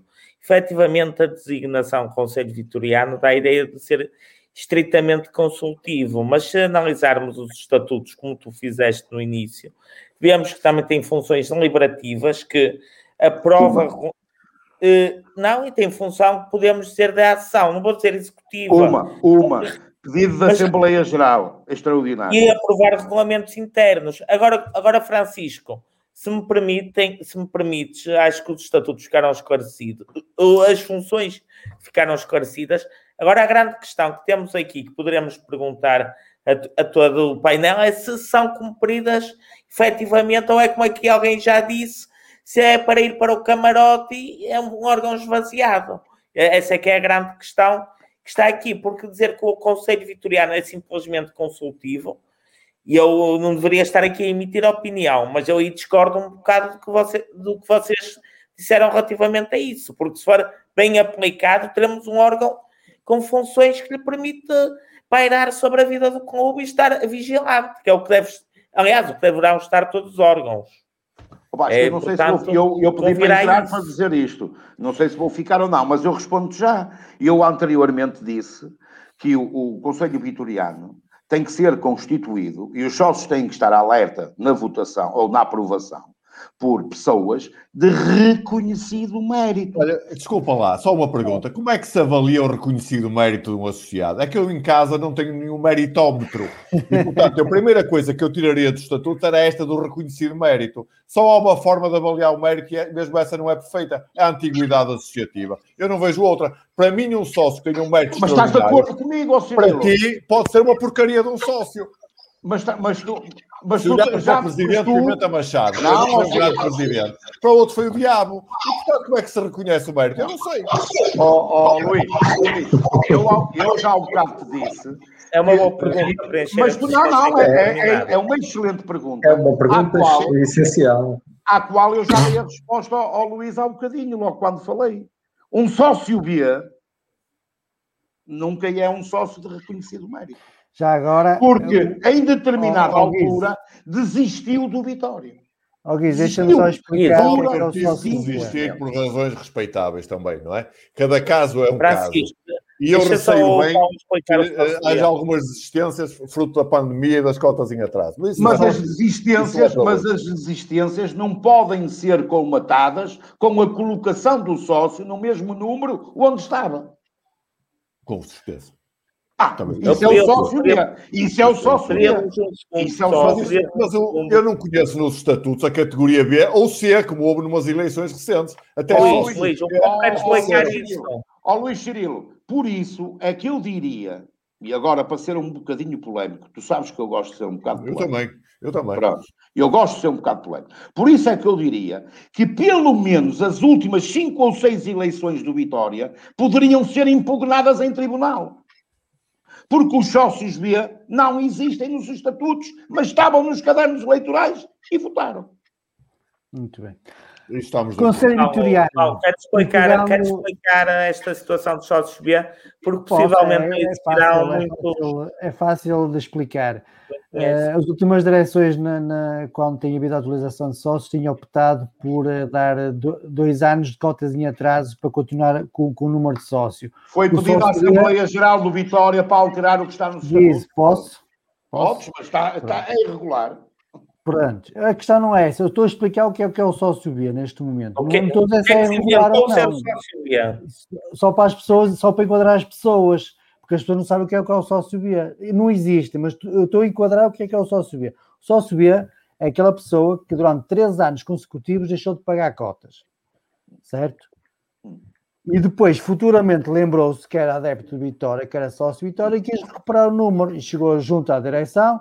Existe uma falha nos estatutos que é que a direção tem que comunicar ao sócio tem 30 dias para pagar as cotas, não houve essa comunicação e o sócio foi, foi metido ali como sócio B e numa futura renumeração não, vai não, ser Paulo. colocado. Não, Paulo, entre... não, não, não, não, não, Paulo. Não podes dar essa informação a um sócio Vitória porque essa informação, essa informação não é correta. Os estatutos dizem em que momento um sócio efetivo deixa de ser sócio por falta de pagamento de cotas. E é ao sexto mês por falta Exatamente. de pagamento. Portanto, esquece lá esses argumentos, porque esses argumentos nós é conhecemos é, todos. Não, esses são os argumentos das direções que têm estado a dizer, Eu não estou a dizer que são os argumentos válidos, estou a dizer que é aquilo que, a dire... que as direções têm feito. Se eu concordo, não, não concordo. Por isso, mas não vale a pena. Isso, isso ficaria, deixava isso para, para, para, um, para, um, debate mais alargado sobre isso. Depois estamos a falar especificamente aqui do Conselho Vitoriano. Falaste, aliás, o Cirilo falou aqui numa questão que eu queria, queria agora começar por ela, que tem a ver com a antiguidade precisamente por causa do sócio ser de, de mérito para entrar no Conselho Vitoriano. Vocês concordam com, com, com os que. Com, o Ciro pôs 15 anos, mas concordam com a, que a antiguidade devia ser um dos fatores para escolher o Conselho Vitoriano? E depois a seguir vamos debater o que, o que é que o Conselho Paulo, Vitoriano poderia deixa, acrescentar em termos, de, eh, de termos de órgão associativo. Deixa-me só explicar uma coisa. Eu defendo que para se ter assento no Conselho Vitoriano se deve ter no mínimo 15 anos de antiguidade associativa a partir dos 18 anos de idade. Portanto, uma pessoa para ir para o Conselho Vitoriano teria que ter no mínimo 33 anos de idade, o que lhe daria algum, enfim, alguma experiência do clube ao fim de 15 anos de associado. Como defendo, não é para hoje, que para ser presidente, vice-presidente, diretor do clube, também se deve ter uma antiguidade obrigatória, e não como é agora que basta um ano de associado. Mas isso é para, para, para, é, é para outra questão. Para o Conselho Vitoriano, defendo sim 15 anos de antiguidade. E mais, acho que valia a pena discutir se o presidente do Conselho Vitoriano não deveria ter, no mínimo, 20 anos de antiguidade associativa, ou 25. É uma discussão. Eu, eu, eu defendia. Espera aí, Augusto, Augusto, tem calma um bocadinho. É. Fernando, uh, na tua opinião, que uma vez também já, já fizeste parte do Conselho Vitoriano, achas que esta proposta ou esta ideia de, do Luís Cirilo de haver uma, uma antiguidade para os sócios entrarem para o Conselho, acho que é uma ideia válida ou, na tua opinião, não se justifica? para mim é válida, eh, é válida sem dúvida nenhuma. Se são 15, se são 10, isso aí seria depois de ver. Uma das coisas também que é um bocado eu não falei, e também o debate é mesmo assim, é quando há oportunidade de se falar das coisas, é que eu sou contra a eleição do presidente do Conselho Vitoriano na reunião do Conselho Vitoriano que foi eh, sufragado numa Assembleia Geral, mas indicado para a direção. A escolha do presidente, depois, dentro do, o, dos elementos, eu penso que não é, eh, não é correto. Porque os sócios, quando estão a votar o Conselho Vitoriano, e quer queiram, quer não, o presidente é o seu rosto, no, como é na direção, como é na Assembleia Geral, Mal. os sócios que votaram já deviam saber quem é que ia ser o presidente do Conselho Vitoriano. E não deveria estar uma lista de 21 ou de 19 sócios e depois os sócios que votaram nem sabem quem vai ser o presidente do Conselho Vitoriano. Porque depois, até porque as pessoas ou não querem e podem chegar à reunião e dizer não, a mim não me escolham, e até pode ser a pessoa mais válida, e depois vem outra, vem outra, e depois podemos ter a situação de ir para presidente quem tem menos anos de associado, quem tem menos conhecimento do que é o Vitória, do que é o sentimento de Vitória. Daí, e eu, o Cirilo sabe que muitas das vezes também discordámos algumas coisas de Vitória, mas respeitámos-nos, e eu pelo menos respeito, respeito todos os vitorianos que eu conheço, que eu sei, mesmo pensei tudo e eu, eu para, responder, para respeitar o vitoriano, é aquele que eu vejo no campo a acompanhar o Vitória, que esteja nos órgãos, quer não esteja, e que gosta do Vitória e que esteja lá sempre. Para mim, esses é que são os vitorianos. Depois, se pensarem de maneira diferente de mim, e eu respeito e espero que me respeitem também a forma uh, como eu penso. Portanto, eu nisto estou de acordo com o Cirilo, em que deve de haver, uh, porque o mérito, é o que eu digo, eu quando fui convidado para a primeira vez, qual era o meu mérito? O, a única coisa que eu tinha de passado era ser da tal comissão de, de, de freguesias que nem, nem funcionou. Porque não tinha. Não é por ser um sócio interventivo que eu tenho mérito. Podia ser interventivo porque havia tempo, e nós conhecemos alguns que falavam em todas as assembleias, não quer dizer que tivessem mérito, nem eu tivesse mérito nenhum por falar na assembleia. Portanto, o mérito ou sai dos estatutos, como deveria sair ou deveria ser retificado nos estatutos, a eleição do o presidente devia fazer parte da lista. Eu continuo a pensar que devia ser eleito em listas. E depois a situação que o Francisco Guise está a colocar, depois de ser uma confusão de, de, por há regulamentos.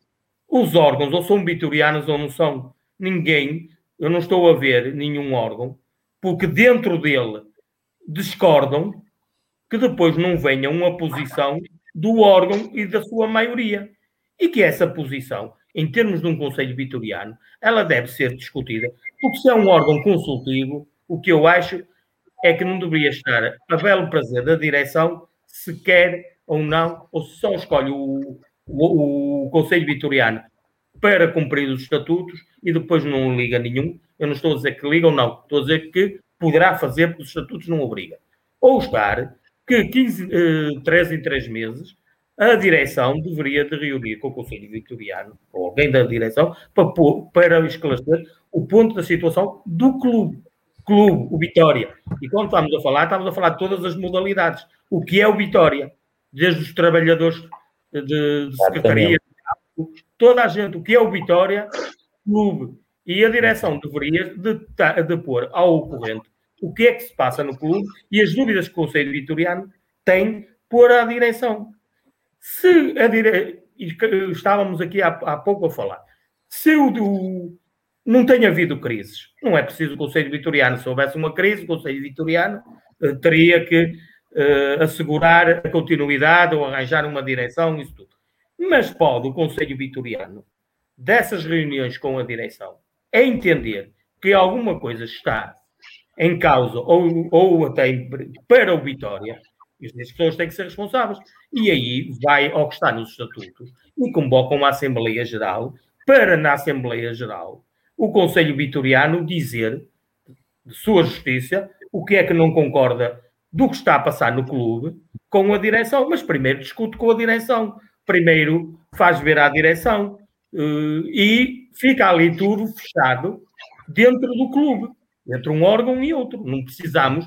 Eu vou para o Conselho Vitoriano e faço parte de uma lista. E o Cirilo fazia parte de outra. E depois fomos eleitos. E eu não concordo com o Cirilo, e depois venho cá para fora dizer uh, que está tudo mal, ou não sei o que mais. Não, eu tenho a responsabilidade e depois há regulamentos em que me obriguem a, a, a, a respeitar o que se passa dentro do Conselho Vitoriano. Por isso, eu sou a favor do método sou a favor que, que os sócios tenham uma antiguidade, porque aí é que se pode distinguir. Eu já disse, os presidentes antigos muitas das vezes podem não querer participar, mas poderia estar reservado no caso de de quererem participar no órgão, nem iam à eleição, faziam parte do órgão, e depois seriam os sócios com esses anos que se, iam a sufrágio dos outros associados. Porque depois há uma campanha eleitoral, há dúvidas que se podem. Aquelas dúvidas que o Francisco Guizo pôs, e eu concordo com. Atenção, que eu também concordo com o Guizo, quando se põe uma lista, eh, a votação no, na Assembleia Geral, eu até posso gostar de três ou quatro e achar que são grandes vitorianos e, pai, 12, entender que não, não, não me revejo neles para estar naquele órgão. E, e depois digo assim, vou, são 12 contra 3, vou, vou votar contra. Mas aqueles três até eram elementos que eu achava que eram importantes. Agora, havendo a lista, esses, o presidente, o responsável e os outros vão ter que convencer e explicar aos sócios o que é que esses sócios e, e porquê é que estão ali e que devem estar todos, é o que eu digo, eu não entendo de outra maneira a não ser no profissionalismo.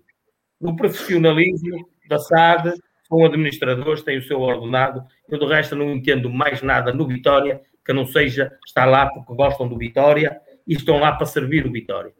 Tirando os funcionários e os profissionais, não vejo mais ninguém, não vejo outra maneira de estar ali do que gostar do Vitória. E essas pessoas teriam a sua oportunidade na campanha eleitoral de dizer para o que estavam ali para o Conselho Vitoriano.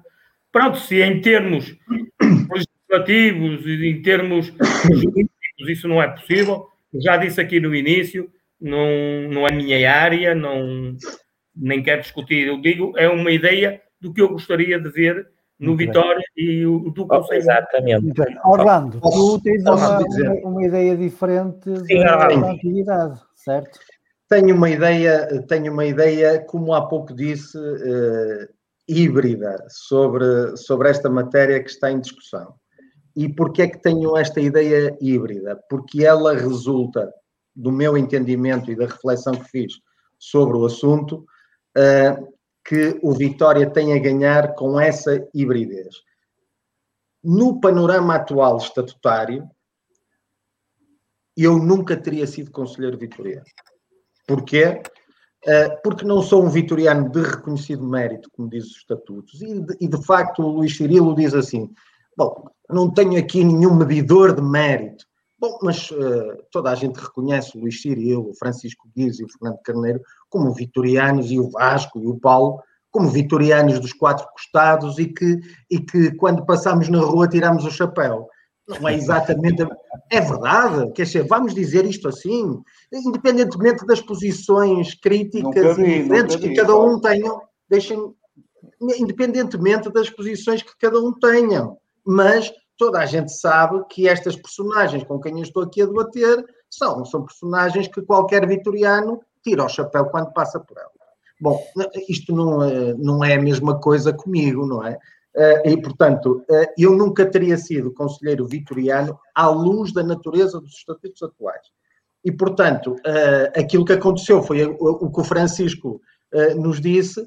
Bom, eu fui numa lista e, e, e votou-se a lista. E por isso é que eu defendo aquilo que o Fernando disse e bem, e que o Luís penso que também já falou sobre isso, é que, por isso é que eu defendo o um modelo híbrido, um modelo que respeita aquilo que o Luís Cirilo diz e que o Fernando diz, que é uh, há de facto uh, parte do reconhecimento do mérito vitoriano está na antiguidade. Parte, pode não estar todo, porque senão nós teríamos perdido um dos melhores presidentes da nossa história, porque tinha 27 anos e tinha poucos anos, provavelmente, de associado, como o, como o Pimenta Machado não é? E, portanto, nós estávamos a perder a força da juventude. E muitas vezes a juventude tem ideias válidas para poder, em sede própria, dizer o que pensa sobre Vitória e, e sobre aquilo que está acontecendo no Vitória. Olá, é que é juventude? Só, só é para concluir o meu raciocínio, só para concluir o meu raciocínio, tá porque é que eu defendo o modelo híbrido? O modelo de lista fechada, que eu defendo que deve ir a eleições com os restantes órgãos, deve verificar-se aquilo que o Luís Cirilo e o Fernando Carneiro dizem, que é, opa, tem que ser figuras de reconhecido mérito, como é que se avalia o mérito? Também é pela antiguidade e, portanto, devem ter um determinado número de anos de associado, devem participar ativamente e devem estar envolvidos na vida do Vitória. Eu sei porque é que o Fernando foi para o Conselho Vitoriano e também sei porque é que eu fui para o Conselho Vitoriano. Quando me chamam para o Conselho Vitoriano, não é porque corresponda ao, à voz do sócio que me corresponde o Fernando. Quando me convidaram para integrar uh, a mesma lista em que foi o Fernando para o Conselho Vitoriano, foi uh, pela minha capacidade de análise. E disseram, pá, este tipo tem assim umas ideias, é um bocado esdrúxulo e tal, pá, mas tem assim umas ideias que pode, que pode ajudar aqui no debate interno. Foi por isso. Não foi por anos de associado, porque não foi por anos de associado. Provavelmente eu não, se fosse por anos de associado, nunca entraria no, no Conselho Vitoriano. Não foi por reconhecido mérito, porque não foi, embora eu sofresse com o Vasco quando fomos a Leiria, na fase terminal do, daquele ano horrível do Vitória, embora eu, eu estivesse em, muito, em muitas ocasiões boas, onde também encontrei o Luís Cirilo na final da, da taça que, que acabámos por trazer por Guimarães, mas eu sou, digamos assim, uma pessoa anónima, ao contrário de vocês que participam nas Assembleias Gerais de forma afincada, com ideias, etc, etc. Portanto, o reconhecimento... Mas a questão é o sócio comum pode estar ou não... Reconhecimento podemos falar de Charles Taylor, podemos falar de outros filósofos políticos que dizem o que é um reconhecimento, mas há de facto vitorianos com essa notoriedade que deviam ir em lista fechada, eh, votados com os restantes órgãos sociais. Porque é que eu defendo o modelo híbrido? Porque a direção pode entender que quer para aconselhar tipos eh, esdrúxulos, como, como eu disse há pouco, como eu, ou outros que possam uh, enriquecer o debate interno do Vitória.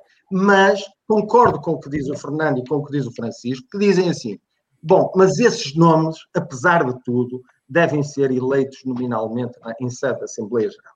Isto é, a direção, ao propor, quando me propôs a mim, a propor o Orlando Coutinho, que tinha um ano e pouco de sócio, ou, ou uns meses de sócio, não interessa, dizer, eu quero este tipo aqui por causa disto e os sócios avaliam e dizem: opá, eh, mas este tipo se calhar não está identificado com o Vitória como deveria estar, portanto não o queremos cá. E os sócios são soberanos porque os sócios é que têm poder de decisão. Ou então diziam: pronto, vamos dar o voto de confiança à direção e este passa, mas aquele não passa. Opá, porque eu gosto deste, daquele e do outro, e dos outros não passam, porque eu não gosto daquele fulano e tal os sócios são soberanos e decidem nominalmente. Por isso é que eu entendo que, é, que deve ser um modelo híbrido. Porquê? Porque o Conselho Vitoriano é de facto um órgão de aconselhamento. Deve ter pessoas de reconhecido mérito que defendam o património histórico daquilo que nós ouvimos aqui agora, do Francisco e do Fernando, a dizer: eu sou do tempo em que eu via as assembleias pela janela da minha casa. Vocês têm um património histórico do Luís Cirilo. O Luís Cirilo sabe futebol a dormir mais do que eu, dez vezes acordado. Porquê? Porque viveu Vitória por dentro, sabe? Vocês têm um património histórico que, de facto, eh, bom, o Luís Cirilo, até para outro tipo de funções, uh, uh, certamente, mas num Conselho Vitoriano, pessoas que têm este, são guardiães desta, de, guardiães desta história do Vitória, devem ter eleição direta, em lista fechada, porque são pessoas que ali estão de reconhecido mérito. E depois, deve haver também pessoas com espírito crítico que possam ser chamadas ao universo vitoriano, que sejam validadas pelos sócios do Vitória nominalmente em Assembleia Geral, independentemente da idade. E eu digo independentemente da idade porquê? Porque pode haver um presidente do Vitória que queira saber aquilo que pensa o sócio atleta que anda nos juvenis uh, do polo aquático ou do... Telefone-lhe, fica a saber logo. Mas, Pronto, mas a questão que eu até deixo todo... Mas deve, se quiser, deve estar, deve, deve, deve se apresentar à Assembleia Geral nos 11 nomes que eu proponho que devem ser eleitos em sede da Assembleia Geral e os sócios logo dirão se sim, se é válido ou se não, se não é válido. A direção propõe, os sócios dizem se sim ou se não. Mas, mas aí eu posso levantar uma questão a todos. Só mais Desculpa, uma, só mais uma, só mais uma nota pequena por causa dos presidentes. Eu... Sim. Por causa dos presidentes. Uh, bom, eu entendo que é uma limitação à liberdade dos presidentes se uh, nós, enquanto associados, decidirmos que eles uh, passam a fazer parte de um órgão social sem quererem. Podem eles não quererem, não é? Podem eles não quererem. O presidente do Vitória tem um momento histórico. Apresentou-se a eleições, foi sufragado, teve o seu momento histórico. Um, aí é que eu estou como o Luís Cirilo. Se o presidente em exercício quiser o conselho de um presidente antigo, pega no telefone. De contrário, pode desprestigiar o presidente que foi do Vitória, uh, por exemplo, se ele uh, pura e simplesmente não quiser participar porque entende que a voz dele pode perturbar a vida interna do clube. Oh, e se ele não participar, pode dizer assim: este tipo desinteressou-se, e não é. Orlando, Orlando, desculpe interromper, desculpe só interromper. Mas já nunca, disse. Ele nunca se desinteressou. Porque também nunca se interessou. Eu não pessoalizei, eu não disse nada. Não, não, não, não, não, não, mas estou eu a pessoalizar nos últimos um, dois, três. Quatro. Três. Eu não, eu não pessoalizo. Três. três. Eu não posso falar em quatro os últimos três é Vítor Magalhães, Emílio Macedo da Silva e Júlio Mendes. Certo, Vasco? Sim. Certo. O último ainda não saiu. Aquilo Exato. que eu sei é que estes três, estes três, eu não vou falar do Pimenta Machado. Porque depois de sair de, de presidente também nunca mais o vi no estádio. Mas antes eu não, não me recordo. Eu antes não me recordo. Portanto, não vou falar. Estamos a falar de coisas muito, já muito antigas, não vou, não vou colocar essa questão. Uh, não vou pôr em causa uh, uh, essa parte. Agora, os últimos três não foram vistos antes nem depois. Portanto, nunca estariam interessados em estar num Conselho Vitoriano. Sim. Isso é, isso é pessoalizar a única coisa do ponto de vista eu teórico. Eu, eu estou a analisar é que... o presidente do meu clube. Sim, sim, eu estou a única a coisa que eu diria do meu clube. parênteses é que podíamos chegar ao cúmulo de ter no Conselho Vitoriano um presidente de um outro clube, não é? Uh, Pá, eu vou falar do presidente. Eu vou falar do pronto, presidente. Mas isso seria mas, ó, ó, aí tem, o erro está a montar. Eu não ponho, não ponho em causa. Mas eu vou falar. eu, vou, eu falo. tivesse nesse órgão pudesse dizer aquilo. Orlando, Orlando, eu falo do presidente que assinou o meu cartão de sócio em 1900 e não sei quanto, e 70 e não sei o quê, que foi Gil Mesquita. E depois de sair de presidente, continuou a ir ao estádio e só deixou de ir ao estádio quando foi humanamente impossível por causa da doença. Francisco, Francisco, voltemos ao Conselho Vitoriano. E eu deixo uma questão à mesa para prolongar esta, este, este fio eu que fui, está a ser bastante falei agradável. Do, eu fui o único que não falei da última. Mas, mas, é, mas vais-me falar, eu vou-te deixar é, falar. Mas a questão é a seguinte, e podemos seguir, começar pelo Luís, seguir pelo Fernando, continuar no Francisco e acabar no Orlando.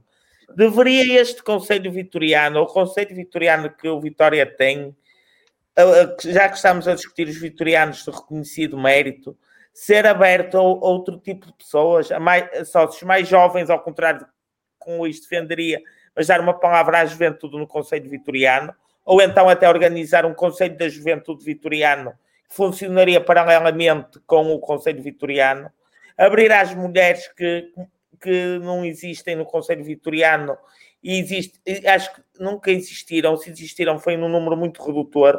Ou seja, abrir o Conselho Vitoriano, até abrir o Conselho Vitoriano a personalidades não tão ligadas ao Vitória, mas ligadas à cidade, de modo que estejam em consonância com os valores que todos defendemos. De, Deixo-vos a questão no ar, começo com o Luís, que já, viu, já vi que não concorda com essa hipótese, mas A bola não, é sua, meu. O, o Conselho Vitoriano é para vitorianos, não é para personalidades da cidade com pouco Atenção, interesse pelo Vitória. São vitorianos que não podem ter a ligação afetiva que nós temos ao Vitória. Ao, ao Vasco. Ao... É diferente. Não estou... Vitoriano tem que ser sócio. Tem que ser sócio.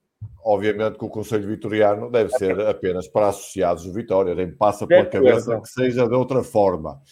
Agora, deixa-me só dizer aqui um, um, apontamento em relação à hibridez que o Orlando falou, que é o seguinte: vocês são todos muito novos, são todos mais novos do que eu. Eu, infelizmente, sou mais, infelizmente para mim, sou mais velho de todos.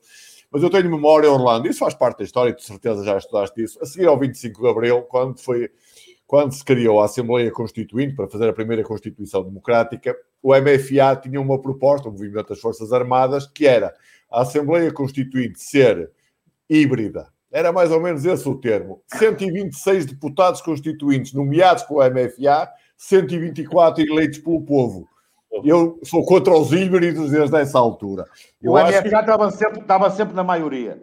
Estava sempre, Estava sempre na maioria. Como, eu no, no, Conselho Vitoriano não defendo isso. Acho que devem ser todos eleitos por igual, pelo voto dos associados do Vitória, exceto os ex-presidentes. Se eles depois vão ou não vão lá, não sei. Isso depende do critério de cada um deles e do interesse que cada um deles tenha pelo Vitória. Nós, em, em revisão estatutária, devemos de abrir a possibilidade de terem assento num órgão ao qual possam transmitir a sua experiência. Não é verdade que todos os ex-presidentes tenham desaparecido da vida do clube. Eu recordo-me, além de, de Gil Mesquita, que foi um grande presidente do Vitória, um vitoriano e um vimaranense estimável, eu recordo que o Fernando Roriz, muitos anos depois de ser presidente, continuou eu, a ser um Eu falei para a frente, Luís. Eu falei para a frente. O Fernando Roriz foi secretário-geral de Vítor Magalhães, portanto, era, e mesmo depois de deixar de ser secretário-geral, continuou a ir ao estádio. Eu, até o próprio Emílio Macedo, tanto quanto sei, eu não sou frequentador desse camarote, mas sei mais ou menos quem lá vai. Também o Emílio Macedo, que foi presidente do Vitória, também tem ido para o camarote assistir a alguns jogos e, portanto, não se desligou totalmente do Vitória. Quem se desligou totalmente foi o Vitor Magalhães, é verdade, também se calhar nunca esteve totalmente ligado, e foi o Pimenta Machado, muito por força da forma como se processou a saída dele do Vitória, que lhe terá deixado alguma mágoa, mas tanto quanto sei, tanto quanto sei, tanto quanto sei, eh, penso que estará mais ou menos disponível para dar alguma colaboração ao Vitória, se ela lhe for eh, solicitada. Bom, e, portanto, acho que uh, o dever uh, é dar a essas pessoas a possibilidade. Eu, sou contra as lógicas de exclusão. Bom, quanto, aos jovens, bem, o que é que é um jovem? Perguntava há bocado eu ao Orlando. E agora pergunto outra vez: o que é que é um jovem? Eu sei que já houve alguns comentários de, de pessoas que nos estão a ver. A dizer é para que mais jovens... sócios com 30 anos, com 30 anos sócios, não é? desde que nasceram, é, é assim. vivem em Vitória desde que nasceram. Vasco, vamos lá ver as coisas. Eh, um sócio que seja sócio, seja membro, o, Fernando há bocado eh, falava em 10 anos em vez dos 15 que eu tinha referido, e eu acho que é uma discussão que vale a pena fazer. Agora, é assim, eu acho que uma pessoa que a partir dos 18 anos tem 15 anos de sócio ininterrupto, tem 33 anos, foi a idade de Cristo, bem me parece. Eu não me parece. Então, então, na minha idade, é que eu acho que os 33 anos são mesmo jovens. E, portanto, é assim, isto não é de, de tirar valor aos jovens. Os jovens são, em muitos, em muitos casos, nomeadamente nas nossas claques e tudo, são um fator importantíssimo de apoio ao clube.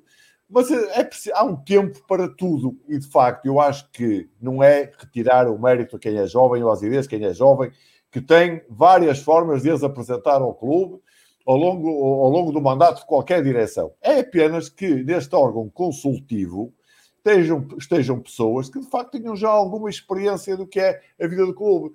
O Fernando, como eu, e se calhar somos os únicos dois aqui nessas condições, enquanto éramos jovens andávamos na Universidade da Amorosa, ao sábado à tarde a ver as reservas e ao domingo de manhã ver iniciados juvenis, júniores, e almoçar a correr para as três horas estar no estádio a ver os cenas. Fizemos isso muitas vezes, Fernando, ao longo E não passavas o riacho para, para, apanhar os gambuzinos e subir pela, pela parte isso do tudo, isso, isso tudo. Eu ainda me lembro das equipas ao intervalo. É, Pronto, até apanhávamos os chapos e metíamos nos cigarros, não é? Pronto. Estás a ver, estamos a dispersar, mas é isso, quer dizer, há um tempo para tudo. Depois eu estive em direções, o Fernando esteve no Conselho Vitoriano, o Orlando. Tem, vocês, os dois têm a experiência do Conselho Vitoriano que eu não tenho, eu tenho a experiência da direção que vocês não têm, acho eu. Mas é assim: eh, um conselho vitoriano composto por amigos, no bom sentido do termo, quem está na direção, não faz sentido nenhum. Eu, quando estive nas direções e outras pessoas estavam comigo, quando queremos a opinião de um amigo, uma pessoa cuja opinião prezávamos, telefonávamos, íamos tomar um café e pedíamos opinião, não nos metíamos em órgãos do clube. E, portanto, eu acho que o clube tem tudo a ganhar em ter órgãos representativos de todo o clube e não um órgão que é especificamente escolhido por pessoas que são da confiança e da amizade de quem está a cada momento na direção. Acho que isto não colide com nada e não afeta nada a, a democraticidade interna do clube. Pelo contrário, acho até que a reforça. Em relação aos jovens, Vasco, para concluir, a minha opinião é há um tempo para tudo. Uh, não estou. Uh, ah, em relação às senhoras, isso é uma pouca vergonha. Aí, já há um bocado o Orlá falou nisso, é uma pouca vergonha. Mas não é uma pouca vergonha de agora, é uma pouca vergonha da nossa história, enquanto clube. Porque, de facto, nós olhamos para os órgãos sociais do Vitória e, eh, de facto, quantas senhoras é cá nos órgãos sociais? Durante muitos anos não houve nenhuma.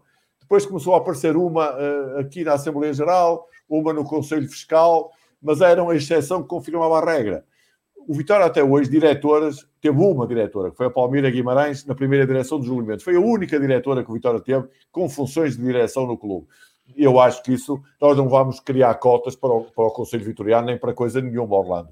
Mas eu acho que é uma obrigação de que, quem a cada momento se candidata à direção do Vitória olhar para isso porque o Vitória hoje basta ir ao, ao, ao nosso estádio, ou onde o Vitória vai jogar fora, ao nosso pavilhão, há milhares de vitorianas presentes e essas, esses milhares de vitorianas não estão condignamente representadas, nunca estiveram nos órgãos do clube. Luís, obrigado. Fernando, no seguimento da pergunta de um Luís, e com a experiência que já teve, é possível abrir o Conselho Vitoriano, que é um órgão que parece estar mais fechado, até pelo facto de nas Assembleias Gerais pouca participação ter. Falámos de Assembleias Gerais regulares convocadas normalmente. À sociedade, é possível abrirmos o Conselho Vitoriano à sociedade? Eh, eu penso que o Conselho Vitoriano, e como se dizia, é uma reserva moral do, do clube.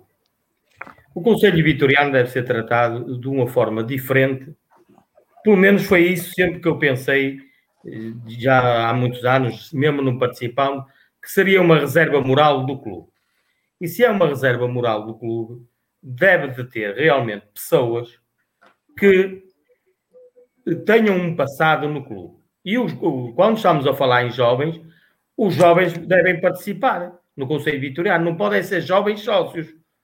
Podem ser jovens de idade. Não podem ser jovens sócios de um ano, dois ou três de sócio. Tá Mas podem ser jovens, como o Cirilo, o Cirilo fala em 15, era 33. Eu falo em 10, seria o 28. Uma pessoa de 28 anos é um jovem. Oh, se é. Eu, sou, eu, já, ainda me sinto um jovem. Fará com todos. Eu tenho 59.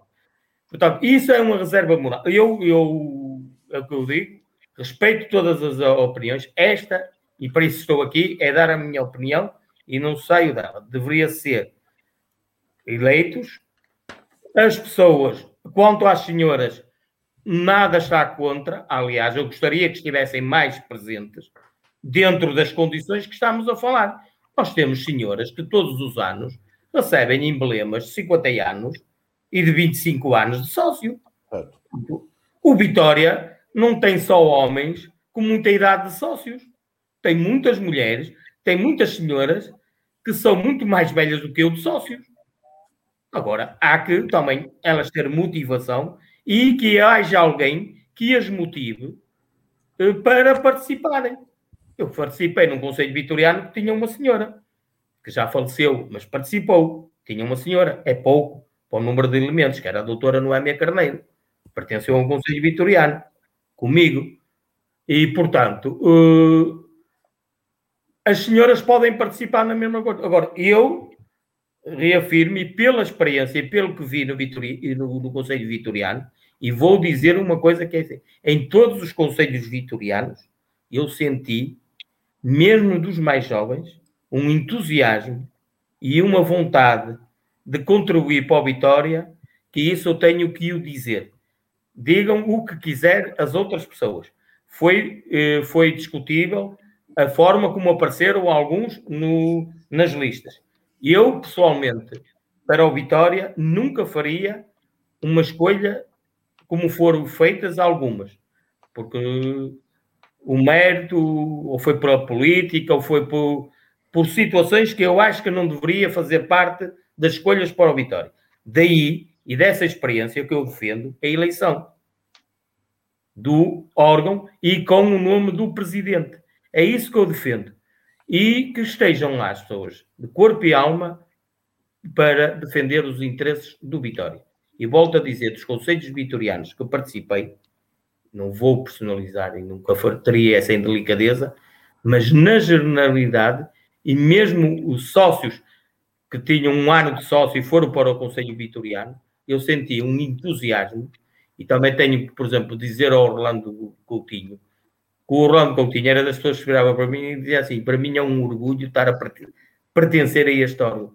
Eu hoje sinto-me um vitoriano. Eu cresci muito como vitoriano de estar aqui. É verdade ou não, Orlando? É verdade, é verdade. E, e não é por estar aqui o Orlando.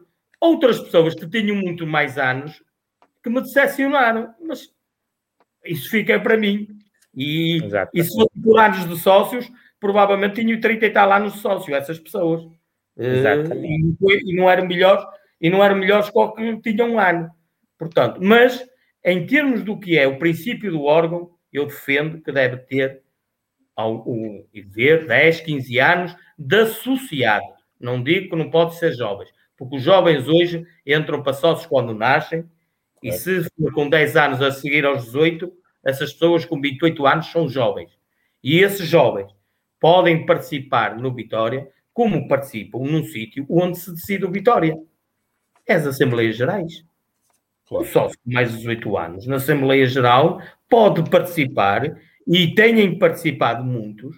E, aliás, o Vitória só poderá viver e só poderá ser maior porque tem estes jovens que amam o Vitória e o Vitória nunca perdeu, porque se, se nós fôssemos só os nossos antigos ou os que eram mais velhos que eu e o Cirilo, já estávamos como os velhos do Restelo, ou seja, o Vitória não existe. Portanto, o Vitória é um clube com uma vitalidade que hoje qualquer miúdo é um orgulho, é na escola, é tudo, o emblema do Vitória, é, é cantar o Vitória, já sofrem por Vitória, miúdos pequeninhos, e, portanto, isso é a cultura vitória. Portanto, não tem nada a ver com os jovens. São bem-vindos, são bem-vindos e eles é que é de ser o futuro deste, deste clube e há, e há de ser assim. Agora, que sejam sempre porque gostam do Vitória e por amor ao clube e que nunca seja para defender interesses, seja de quem for. É esta a minha opinião. Podem-me dizer assim, tu às vezes defendes, engano-me, muitas das vezes, ou as pessoas enganam, não sei. Eu quando faço, é que naquele momento eu penso que é o melhor para o Vitória. É o que eu penso, que é o melhor para o Vitória, não é o que é melhor para aquela pessoa, é melhor para o Vitória. Eu só queria dizer isto, e quando estamos a falar do, do presidente do Vitória, eu estou a falar desses anos sócios para, para o Conselho Vitoriano, não estou a falar para o presidente do Vitória. Está claro que se fosse preciso ter 10 anos, o Pimenta Machado nunca seria presidente e o Vitória não teria crescido, não teria dado aquele salto que deu quando entrou o Pimenta Machado. Eu estou a falar para um órgão consultivo, que eu digo que deve ser uma reserva do clube, é que deve ter estes anos. Não estou a falar para presidente do clube. Presidente do clube, dois, três, quatro anos, pelo menos para sentir o clube, cinco. Mas, 10, 15. em termos, eu falo mais, estamos a falar do Conselho Vitoriano. Eu, quando falo destes anos, não estou a falar para a direção. Isso seria uma outra discussão que também, pronto, poderei, como tudo, está claro que podemos perder, mas também deve haver uma cultura de vitorianismo para ir para a direção do Vitória. Pronto. Obrigado, Fernando. No seguimento é desta e pegando no Conselho Vitoriano que Fernando fez parte, mas também o Orlando, eh, houve um bocado de desmistificação da ideia, de, e faço a pergunta ao Orlando agora para depois encadear com o Francisco, mas houve a ideia que o Conselho Vitoriano que também teve mais ação, ou seja, foi público na altura que existiram duas comissões, uma de financiamento e outra de eventos. O Orlando era era o, era o coordenador, por assim dizer, da Comissão de Financiamento no primeiro mandato do Júlio Mendes. Oh, eu, eu acho. Deixa-me só esclarecer aí uma coisa. Uh, bom, a organização interna do, do, do Conselho Vitoriano pode interessar, se quisermos, uh, especificar as funções muito detalhadamente do, do, do, que pode ser o Conselho Vitoriano. Eu não gostaria de particularizar, até porque, quer dizer, as pessoas, foi, os vitorianos, de uma maneira geral, não, não, se lembram nada disso. Não, mas peço nem, perdão, foi uma inovação. Nem se lembram das comissões que cada Conselho Vitoriano. Não, mas teve. a questão é que. Agora, lembram-se efetivamente de uma. Pública. Sim, mas lembram-se de uma outra iniciativa. Quais, quais, eram as funções? Qual foi a necessidade de criar essas comissões? Não, isso foi. foi uh, uh, a necessidade das comissões depende de, das dinâmicas do grupo em cada momento, uh, em cada Conselho Vitoriano aí o, o, Fernando estará eh, de cátedra a falar sobre isso, porque já participou em diferentes momentos em conselhos vitorianos e certamente que em cada um deles assistiu a dinâmicas diferenciadas. E, portanto, o importante é perceber depois, na sua ação final, o que é que determinado Conselho Vitoriano contribuiu para o engrandecimento do Vitória. O que é que fez uh, do ponto de vista do aconselhamento ou até do ponto de vista das suas iniciativas para uh, o engrandecimento do Vitória. No, no Conselho Vitoriano em que eu participei com o Fernando, há duas ou três iniciativas que se destacaram, de facto, que foi aquela exposição uh, a seguir à, à final da, da taça, a homenagem ao Rui Vitória, enfim, há aí uma série de, de iniciativas que, de facto, eh, marcaram aquele Conselho Vitoriano, como marcaram outros, não é? Eh, eh, quando o Luís Cirilo há pouco falou que no Conselho Vitoriano, portanto, houve um Conselho Vitoriano que no fundo discutiu a SADA do Vitória, foi o contributo que deu naquele momento e é isso que se destaca. Agora, eu quando falo de hibridez, só para esclarecer, a minha hibridez uh, não uh, dista daquilo que, do exemplo que o Luís Cirilo deu da questão do MFA, porque o MFA cria isso para o Parlamento, não é?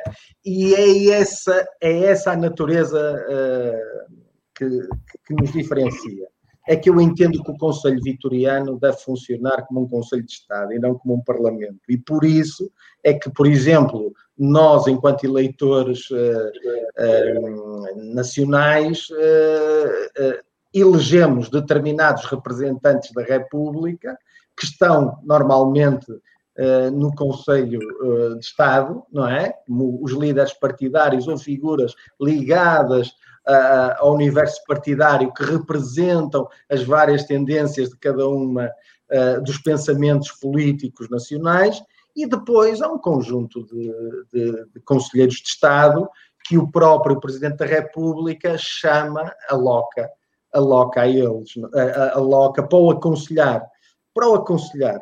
Porque se for para parlamentarizar, aí estou de acordo em género, número e grau com o Luís Cirilo. Quer dizer, não, para o Parlamento era o que faltava, existir cotas, não é? Para o Parlamento os sócios é que decidem, e, portanto, mas como eu entendo que o Parlamento de Vitória é a Assembleia Geral, o Conselho Vitoriano, sendo um repositório de valores, eh, como o Fernando fala bem, um repositório histórico, deve ter gente eleita nos moldes em que vocês dizem, quer dizer, com anos de sócio, com reconhecimento, com, com a maturidade suficiente em que nós olhamos e dizemos assim, independentemente daqueles que nós a seguir vamos escolher em sede da Assembleia Geral e que são propostos pela direção e nominalmente nos pronunciarmos sobre cada um deles, um, estes que vamos eleger em lista fechada já cumprem uma série de requisitos que nos dão garantia que ganha a lista A ou a lista B ou a lista C de facto,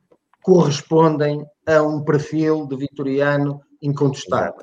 Tem número de associados, tem, tem número de anos, tem participação, etc, etc, e são reconhecidos pelos sócios. Os restantes, sob pena de se perder, digamos assim, uma, a fauna e a flora, permitam-me usar esta expressão, mais densa daquilo que é o universo vitoriano. Esses devem ser chamados ou, ou, ou devem ser indicados pela direção que são ou não validados nominalmente pelos associados.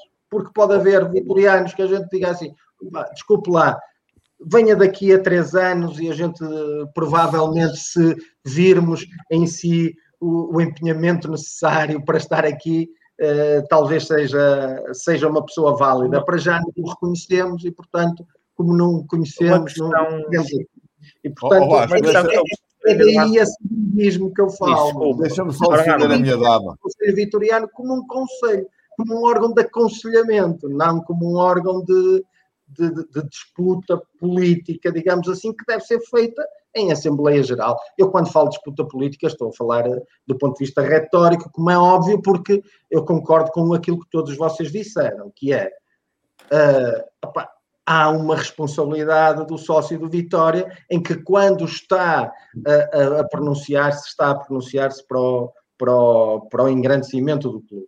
Nem sempre é assim em todas as organizações humanas, não é o Vitória uh, que, que é diferente dos outros. Uh, portanto, há sempre pessoas que vão entrar por protagonismos pessoais ou por interesse aqui ou acolá. É? Ah, mas, mas isso também os sócios avaliam e sabem ver que fulano de tal está ali por causa daquilo e o outro está por causa daquilo outro. Portanto, os sócios têm o discernimento suficiente para isso. Não é? Ó oh Vasco, deixa-me só. Deixa eu, só sim, defender... eu queria fazer um esclarecimento. Sim. É, é, não, isto é só defender a minha dama nesta questão. Uh, Orlando, eu não concordo com isso. e temos aqui uma questão que, de facto, no, no, o que não tem nada de mal, diga-se passagem. Nada, que, nada. que é positivo é discutir as ideias. Eu não concordo contigo só por uma razão. Eu não acho que haja. Uh, ter os dois sistemas de composição do Conselho Vitoriano poderia criar a ideia de que há vitorianos de primeira e os vitorianos de segunda. Os vitorianos de primeira escolhidos pela direção, os vitorianos de segunda eleitos pelos sócios. E criaria também, em termos da representatividade individual de cada um no Conselho, a legitimidade de um que foi eleito pelo povo e o, do outro que não foi eleito pelo povo, mas foi nomeado pela direção. Acresce outra questão que já há bocado Francisco Guiz falou, e tu agora também falaste, da qual eu discordo por completo. Eu acho que não, não, não faz sentido avaliar individualmente em Assembleia Geral o nome de cada pessoa. Acho que isso que seria uma coisa terrível. Acho que avaliar uma lista, sim, avaliar pessoa a pessoa, acho que uh, haveria seguramente pessoas de muito mérito que nem, se, nem quereriam participar numa eleição desse género se soubessem que iam à Assembleia Geral ser avaliadas com critérios, sabe-se lá, quais de simpatia, de antipatia, disto ou daquilo. Acho muitíssimo mais prevenido listas, há eleições, há listas, os sócios votam, por metodonte, elegem quem tem que eleger e isso não, deixa, não desprestigia pessoalmente ninguém. Avaliações pessoais, eu não gosto desta forma. Nunca atenção, quando eu falo em avaliação, atenção, vamos, vamos à minha natureza política. Eu não gosto de avaliar pessoas ali na hora. A avaliação é feita Até nominalmente, porque... mas por voto. Secreto. Secreto. Ou seja, secreto. se a pessoa não tiver votos suficientes e pode-se estabelecer que para ser eleito membro do Conselho Vitoriano tem, por exemplo, de ter 50% oh, oh, mais um do universo de votantes, é eleito. Tu, acha, tu achas que alguém merece isso? Uh, achas que alguém merece disponibilizar-se para servir o Vitória num órgão do Vitória e depois ser nominalmente recusado? Eu acho que isso é, é profundamente desagradável. Uma coisa é ir numa lista de 25 pessoas sabendo que nem todas serão eleitas, porque há outras listas e há método, e outra coisa é uma pessoa individualmente sujeitar-se a ver os sócios Vitória e dizer: Não, tu não serves, vai dar uma voltinha, venha outra em tua vez. Eu acho que isso não, não, não seria muito positivo, sinceramente. Não, eu, não gosto desse modelo. Francisco, eu vou-te dar a palavra, tu vais poder fazer o fio, de, o, fio eh, o esclarecimento também que queres no início. A questão é a seguinte: que eu lanço para a mesa começando no Francisco. Vais lançar outra para a mesa sem eu responder à anterior. Não, vais poder responder, vais ter os, os primeiros minutos para responderes, mas deixo já a questão para vocês discutirem. O que é, o que, é que, o que, é que vocês veem para melhorar o Conselho Vitoriano, tornando-o mais ativo e até mais próximo dos sócios? Tens os teus primeiros minutos, Francisco, para responder. Sei que estás aí a querer responder ao Orlando e ao Luís. Não, é, é, eu não trouxe papel nem caneta, aponta aí, faz favor, porque eu vou me esquecer, porque já vão da terceira que não responde, não é? Agora são três de uma vez. E agora, pegando disto tudo. Tá bom, é tua. Agora, não, eu agora vou responder e depois eu pergunto o que é que te perguntaste agora. Uh, Epá, eu acho que não. Hum, respondendo, eu não ia começar por aqui, mas o, o Cirilo falou nisto eu tenho que falar. Porquê? Porque já houve, já houve, esta parte de dizer eu não vou a, a uma votação uninominal da minha pessoa. Eu recordo que já houve vice-presidentes que foram votados em Assembleia Geral por cooptação da direção e tiveram que ir à Assembleia Geral serem votados. Olha, Luís, o que foi substituir, por exemplo, foi votado em Assembleia Geral por ele próprio, pelos sócios. Teve que se sujeitar a uma, a uma votação da Assembleia Geral para poder participar, fazer parte da direção como vice-presidente a substituir alguém. E antes de ti, mais alguns. Aliás, até penso que o presidente que o que, que optou, o que, te, o, o que te foi substituir, também foi cooptado na, na direção anterior por Emílio Marcelo da Silva. O, o, o Júlio também Mendes se sujeitou. demitiu-se da direção e foi substituído pelo Jorge Afonso. Ou isso, ah, ou isso, ou isso. Tens assim. razão, tens razão. Retiro, tens razão. Quem mas órgãos diferentes. Aquele... Direção é uma coisa, Conselho Vitoriano é Pá, Mas quem não é vitoriano, mas quem é vitoriano, oh, oh, oh, oh, Luís, eu acho que quem é vitoriano não pode estar, não pode estar uh, refém Epá, eu não quero, eu não posso, eu não gosto. Epá, ou é vitoriano ou não é vitoriano. Indo numa lista, como tu já fostes mais do que uma vez, indo numa lista, ou indo individualmente, epá, é para bem do Vitória. Eu subscrevo ali tudo o que diz o Fernando. Epá, se é pelo Vitória, é tudo ou nada. Ponto final do parágrafo. E agora, e, e, pegando noutra, noutra, noutra oh, oh Luís, não, não leves isto a mal, mas tu, tu, é que me chamas a atenção com as coisas que dizes, talvez por, por coisas passadas de tantas vezes falarmos. Eh, e, e, eu não vou cometer nenhuma infidência porque tu, o que tu escreves nos teus é blogs público. É, é, público, é, público, não é? Eu é assumo público. tudo o que digo. Pronto. E tu também disseste aqui há uns, uns meses atrás, ou ou nem isso, né? que seria, seria uma sugestão tua, foi uma sugestão tua, e, também, e foi a propósito do Conselho Vitoriano, e, era a propósito, que eu também lá fui comentar, e como outras pessoas, que uma das funções do Conselho Vitoriano seria escrutinar cada elemento da direção.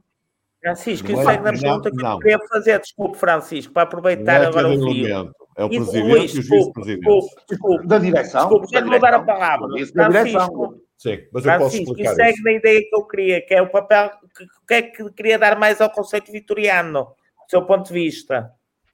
Ó oh, oh, Vasco, ainda não acabei as outras duas e tu já me estás mas, a mas já me está, já me está a entrar no que eu quero. Não, eu, só estou a dizer, eu, eu, só estou a dizer, eu estou a pegar no que vem para trás ainda. Né? Eu acho que qualquer vitoriano, se, porque para mim, para mim, para mim, eh, como disse o Fernando, eh, é uma honra ser eleito ou ser convidado para fazer, desde que eu, desde que eu tenha ou que me sinta com capacidades para tal, é uma honra servir o meu clube.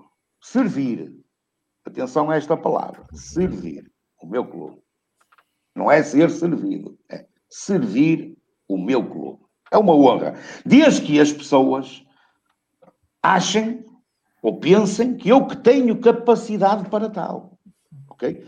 E se para isso for preciso, eu não tenho problema nenhum em me sujeitar, já me sujeitei a votações, também não tenho problema nenhum em me sujeitar a uma votação uninominal. Ora, o Guise serve? Não, não serve. Andor, siga, não há problema nenhum. Não vou deixar de ser sócio, não vou deixar de intervir nas alturas que penso que tenho que intervir. Não tem problema nenhum. Os sócios são soberanos. Agora, e ainda, ainda estamos na parte de trás. O que é que eu entendo? Como é que eu entendo que poderia ser o, o, formado o Conselho, o Conselho Vitoriano? Essencialmente de duas formas. Essencialmente de duas formas. Ou transformávamos, porque é um órgão consultivo, é? ou transformávamos o Conselho Vitoriano, perdão, numa espécie de, de Senado, é? e então iríamos lá colocar algumas pessoas que iriam passar pelo crivo de uma Assembleia Geral dos Sócios, e esse cargo seria permanente. Ok? Dessas pessoas. Até haver uma desistência de algum, por qualquer motivo, ou porque já não estava disponível, ou por, por saúde, ou a, pela outra força de motivo maior, não é? E essas pessoas seriam alguém, eh, ex-presidentes, desde que estivessem disponíveis, eh, ex-diretores, sócios, sócios que fossem apresentados e que os sócios, os sócios, porque isto do mérito, eh, e agora respondendo ao, ao quando as pessoas dizem o que é que os estatutos dizem de reconhecido mérito? Ora, os estatutos dizem que esse reconhecido mérito tem que passar pelo crivo da Assembleia Geral. E na Assembleia Geral quem vota são os sócios. Os sócios é que vão reconhecer o mérito de quem está a ser apresentado. Portanto, e quando assim é, se em Assembleia. E agora entra aqui a parte da democracia, Orlando. Não é que é não na parte do, do Conselho, digamos assim, do, do Parlamento, mas de quem elege. E nós temos, se somos democratas e somos um, um clube que se preza por isso, não é? temos que aceitar aquilo que os sócios deliberaram em Assembleia Geral como sendo aqueles os sócios de mérito para estarem no Conselho Vitoriano. Ou então, a outra forma, era, no fundo, vai um bocadinho ao encontro de todos, mas não é, mas não, não da, da mesma forma que eu digo. Eu, não, eu acho que não, não, não pode haver num clube uh, umas eleições onde existe a lista A, a lista B, com os órgãos todos. E depois exista dois ou três grupos sócios a concorrer ao, ao Conselho Vitoriano ou à Assembleia. Mas desculpa, mas isso nós já aqui falámos. Eu continuo a faço a pergunta ah, agora. Novamente. não deixaste responder o que é que eu proponho, não é? Eu, é isso que eu quero que tu me digas. Papel, o que é que tu dá, queres dar ao Conselho Vitoriano? É um órgão mais interventivo. Ok. O que eu proponho para o Conselho Geral, ou era esta forma dos senadores que iria, e era uma coisa perpétua, digamos assim, até eles desistirem, ou então cada lista que se apresentasse ao Vitória apresentasse também a lista do Conselho Geral, do Conselho Vitoriano, com o presidente e com os outros órgãos, com os outros elementos que fazer. Mas era a parte da lista. E quem ganhasse estava lá. Eu não, eu não consigo conceber para o Vitória, para o nosso clube, ter um órgão que possa ser um órgão de desunião e de conflito e de guerrilha. Eu não quero isso para o meu clube. Eu não quero ter a direção da lista A, a Assembleia Geral da lista B e o Conselho Geral e o Conselho Vitoriano da lista C. Não quero isso. Os sócios são, são soberanos para mais tarde avaliarem se as coisas foram como foi feito até agora. Até agora foi feito assim. Nunca ninguém se queixou. Que, que as, quer dizer, nós queixámos-nos hoje porque vemos realmente que nos últimos anos o Conselho Vitoriano tem sido banalizado com pessoas com um ano de sócio, dois anos de sócio, com sócios B, etc. Porque se, se as pessoas olhassem para aquilo e vissem, epá, se eu visse no Conselho Vitoriano, nos últimos 15 ou 20 anos, 25 Fernandos Carneiros, 25 Luís Cirilos, ou 25 Landos Coutinho, Epá, eu não, ninguém, nós hoje não estávamos aqui a discutir o Conselho Vitoriano. O problema, e o Fernando, e o Fernando, já há um bocado disse isso, eu não vou discutir mais nada. Oh, oh Fernando, oh, Fernando deixa-me só dar aqui uma opinião. O, o, o problema acho que não, não é que é 25 Fernandos ou 25 Orlandos, o problema é que é as competências do, do Conselho. E o que é que eu estou a dizer? E eu acho que estamos, a, a muito. estamos a focar muito, desculpa lá, estamos a focar muito na, na método de eleição e, e, por aí fora, e acho que devíamos mudar o tema de conversa mais para as competências, para as competências. do Conselho. E o que é que eu estou a dizer? Se eu tivesse lá 25 Fernandos Carneiros ou 25 Cirilos, as competências estavam bem entregues no Conselho Vitoriano. Mas competências são essas? Mas competências, Francisco, o que é que podemos acrescentar ao Conselho Vitoriano? As competências foi aquilo que ainda o Fernando ao bocado, ao bocado uh, referiu, que é independência, independentemente de quem me lá põe, é independência em prol do meu clube. Ok? E fazer aquilo que tem que ser feito. Ou seja, Mas... se eu. Paulo, vais-me deixar falar? Não, não deixa, eu, eu calei, ah, só, okay. só, só especulei mais nada. Eu, eu, não quero, eu não quero levantar aqui a, a questão de dizer assim: epá, o Conselho Vitoriano tem o poder, que é o. o, o só há dois, dois, três órgãos, aliás, qualquer órgão, qualquer órgão diretivo pode pedir uma Assembleia Geral extraordinária, não é? Qualquer presidente de, dos órgãos sociais pode pedir uma Assembleia Geral, Geral Extraordinária. Portanto, e essa é uma das competências do Conselho Vitoriano. As outras são meramente, ou, ou seja, aquelas questões que são meramente consultivas de análise, de análise do Conselho Vitoriano, quer dizer, que deve ser um algo, deve ser uma, uma, uma comissão, digamos assim, que se deve interessar pelo, pela vida do clube é?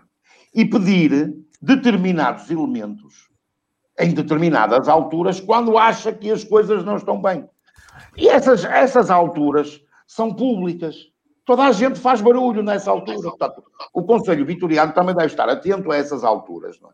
Porque aquelas, aqueles momentos da calmia, até pode estar ali alguma coisa encoberta que o Conselho Vitoriano possa saber e pode pedir alguma informação. Agora, o Conselho Vitoriano deve estar atento e vigilante e independente.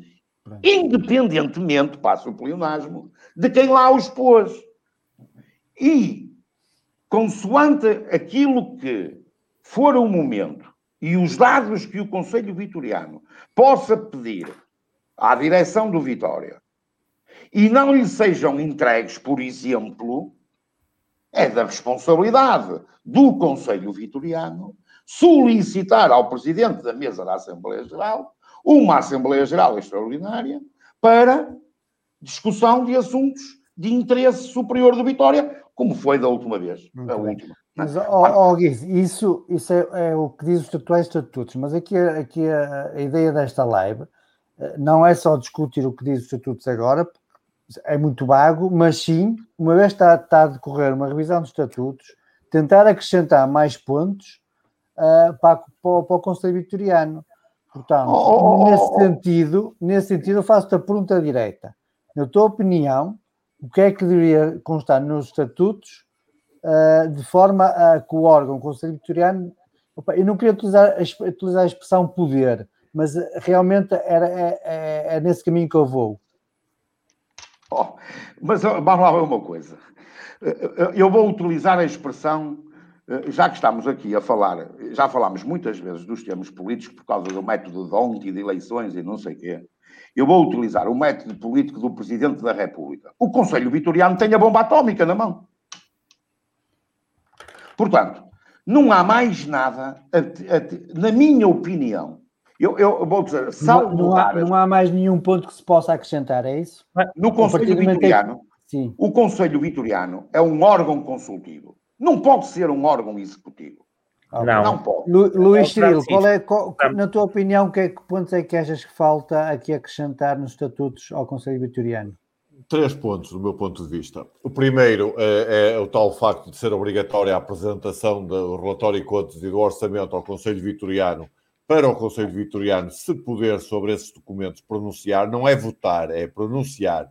É evidente que num órgão, num órgão como este, poderá haver pessoas que são a favor, pessoas que são contra, e o Conselho Vitoriano terá, antes de elaborar esse parecer, de encontrar uma posição de consenso ou então levar à direção as várias posições existentes. Por outro lado, acho que o Conselho Vitoriano deve eh, reunir periodicamente, com uma periodicidade superior à atual, inclusive é que possa ficar plasmada nos estatutos, que o Conselho Vitoriano reúne, por exemplo, seis vezes por ano, ou excepcionalmente a pedido da direção ou, ou do próprio eh, Conselho Vitoriano. O terceiro ponto que Francisco Guiz levantou há bocado e que de facto faz parte daquilo que eu tenho escrito ao longo dos anos sobre, sobre o Conselho Vitoriano, eu ainda há pouco recordava que a primeira vez que escrevi sobre isso foi há 11 anos, se bem me lembro, olha na Associação Vitória Sempre, no site. É assim, eu acho que no clube há campanhas eleitorais. Todos nós já participamos em campanhas eleitorais, ou como candidatos, ou como sócios interessados em ouvir aquilo que os candidatos diziam. Mas eu acho que depois, em nome da tal transparência e do tal enriquecimento do conhecimento interno do que é o clube, acho que o presidente de direção e os quatro vice-presidentes eleitos deveriam ser ouvidos individualmente pelo Conselho Vitoriano sobre as áreas que vão tutelar. Por exemplo, o, o, o vice-presidente das modalidades dar o, ao Conselho Vitoriano a sua perspectiva, a sua visão para o mandato. No voleibol, no basquetebol, no handball, no ténis de mesa, no polo aquático, como estamos, onde queremos chegar, que orçamento temos para lá chegar, explicar o que iria fazer no seu mandato e sujeitar-se, naturalmente, às perguntas de, do, do, dos conselheiros. E, igualmente, para o vice-presidente do património, que explicaria, olha, pensámos fazer esta obra, aumentar, fazer um novo pavilhão, fazer um mini estádio, fazer isto, fazer aquilo, fazer aquilo outro. Vamos fazer isto desta forma, com este orçamento, com estes apoios. Pronto. E o presidente, além de dar uma, vis uma visão global sobre o clube, daria ainda conhecimento sobre aquilo que se passaria na SAD, de que ele é presidente por inerência de ser presidente do Vitória, qual era o objetivo desportivo para o futebol do Vitória, para o mandato. E eu digo isto porquê? Por um lado, porque eu acho que é importante termos o máximo de informação e o máximo de transparência de quem nos dirige. Por outro lado, porque a verdade, todos nós o sabemos, é que há muito boa gente, e este boa é sem ironia, que entrou nas direções, teve nas direções não sei quantos anos em cargos de vice-presidente, nomeadamente, e que nós nunca lhe ouvimos uma opinião sobre nada, nunca soubemos o que é que eles pensavam sobre fosse o que fosse, e portanto eu acho que até presidente, mas especialmente vice-presidentes que entraram, estiveram, saíram, e ainda hoje continuamos sem saber o que é que eles pensavam sobre o assunto. E, portanto, isto não é nenhum tipo de exame, o Conselho Vitoriano não vai examinar os dirigentes. O Conselho Vitoriano vai é proporcionar a cada dirigente imbuído das funções de presidente ou de vice-presidente a possibilidade de explicar a esse órgão aquilo que tenciona fazer. E depois, nas reuniões periódicas do órgão, pois cada um deles iria fazendo o ponto de situação, como é que as coisas estavam a correr, o que é que correu melhor, o que é que correu pior, onde é que era preciso alterar o rumo. Isto não era para votar nada, não era para haver moções de censura, nem moções de confiança, não é para nada disso. É transparência.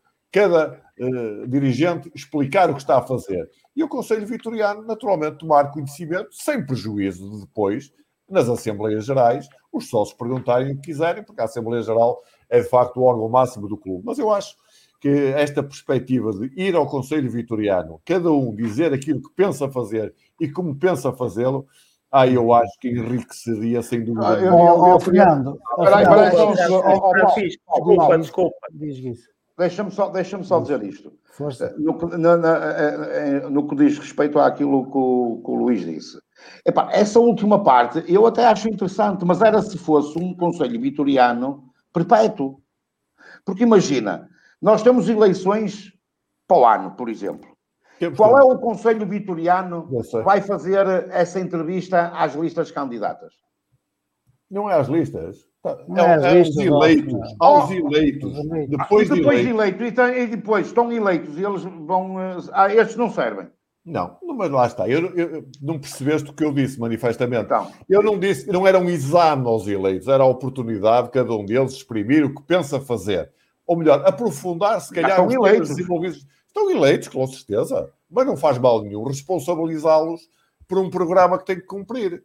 Obviamente que ao serem eleitos. Mas isso, mas isso é o que, é o, era o que o Conselho Vitoriano, oh, Luís, desculpa, mas isso é o que o Conselho Vitoriano tem que, tem que ir fazendo ao longo do mandato. Está bem, é? mas se, se o ir ponto de partida for digamos, cada entre aspas, fiscalizando, não é? Fiscalizando, Sim. não é? Sim. E se vir que alguma coisa não está bem, alertar. Pronto. Mas qual é o inconveniente de um vice-presidente para o património, por exemplo, dizer o que pensa não, fazer? Não há, não há inconveniente nenhum. E depois, durante essas reuniões, vai atualizando o Conselho sobre o que está a correr bem, o que está a correr bem não deve ser mudado de rumo. Mas não é só o Conselho, também deve ser alertado uh, os sócios no, no, no, na Assembleia Geral. É? E eu, né, Se houver alguma, alguma saída da, dos carris, não é? Com certeza. Aliás, cada sócio não. saberá fazer a sua avaliação. Achas... Posso, posso continuar. Posso continuar. É uma... Desculpem. Não, deixa-me só fazer uma pergunta ao final. Ao final, achas que o, o Conselho Vitoriano deveria ter uma, uma atitude mais ativa na vida do clube e dou, por exemplo, por exemplo, a Comissão de Fundos para uma Vitória Maior, que certamente recordarás, mas achas que o, o Conselho Vitoriano deveria seguir uma estratégia mais nesse sentido, ou seja, uma, mais ativa, mais, mais ativa de debate, discussão, massa crítica na vida do clube? Ora bem, eh, o papel da Comissão de Fundos com Vitória Maior, eh, pelo tempo. Só, só dei um exemplo. Pelo tempo, pelo tudo, ela acabou e estamos em tempos diferentes. Acho que isso. E não era uma função do Conselho Vitoriano. Isso sim seria criar uma tal comissão se estivéssemos no tempo em que o Vitória era futebol, era tudo, era o clube. Eh, com SAD, isso não, não faz sentido, a não ser que se façam comissões uh, pontuais ou uh, por setores, por modalidades, para ajudar as modalidades, que isso penso eu que seria importante. Mas não com o Conselho Vitoriano. Eu, relativamente ao Conselho Vitoriano, de forma diferente, vou para a ideia, e tenho estado, do, do lixeiro. é estar nos estatutos que a direção, uma vez vai o vice-presidente, que a direção seja obrigada por estatutos de três em três meses a participar na reunião do Conselho Vitoriano para pôr o Conselho Vitoriano a par do que está a passar, conforme o Conselho Vitoriano entender qual é a área que gostaria de ser esclarecida. Perante isto, era de um trabalho em conjunto, porque provavelmente a direção, ouvindo o Conselho Vitoriano, e aí é o tal órgão consultivo, podia mudar ou aceitar opiniões na mesma estratégia para mudar. Ou não. E o Conselho Vitoriano ouvia, entendia. E o Conselho Vitoriano, em alguma das situações, é entender que o que a direção está a fazer, que isto vai lesar o clube, e por isso é que é a responsabilidade do Conselho de ser Conselho Vitoriano. E é por isso que eu digo que deve ser a reserva moral. Aí sim, usava a prerrogativa que está nos estatutos de marcar a Assembleia Geral e passar essa situação para os sócios. Mas, em, mas nada impedia, e como diz o lixerido, de dar essas explicações. É quem for eleito, não é não é um interrogatório para quem pode ser candidato. Quem é candidato são todos. Claro. Que queiram e que o Vitória, eh, seja o sócio que for, é nas urnas que os sócios decidem. Não vai haver um órgão que vai dizer que aquele candidato não está em condições de ser candidato ao Vitória, a não ser que tenha cometesse os crimes eh, que, que a lei prevê que não, não, não podem ser candidatos. Portanto, não é isso. Sim, mas, é, mas essa prerrogativa já existe, ó Fernando, não é? Pois, já mas está... depois de serem eleitos, que eu acho é que Hoje os estatutos, vamos ver, não estou, e nem quero falar do atual, por exemplo, eu votei, concordei e gostei de, das pessoas que estão no, no, no, Conselho Vitoriano atual, na maioria. Principalmente o seu presidente, que também acho que é um vitoriano e uma reserva moral do Vitória. O, o presidente do Conselho Vitoriano. Não estou a falar do Conselho Vitoriano atual, porque não conheço nem sei como é que se tem regido para mim já é positivo, uh, portanto, não, não se falar muito. Ou seja, se o Conselho Vitoriano se estiver a trabalhar e não, não falar muito cá para fora, para mim já é positivo. O que interessa é que esteja a trabalhar.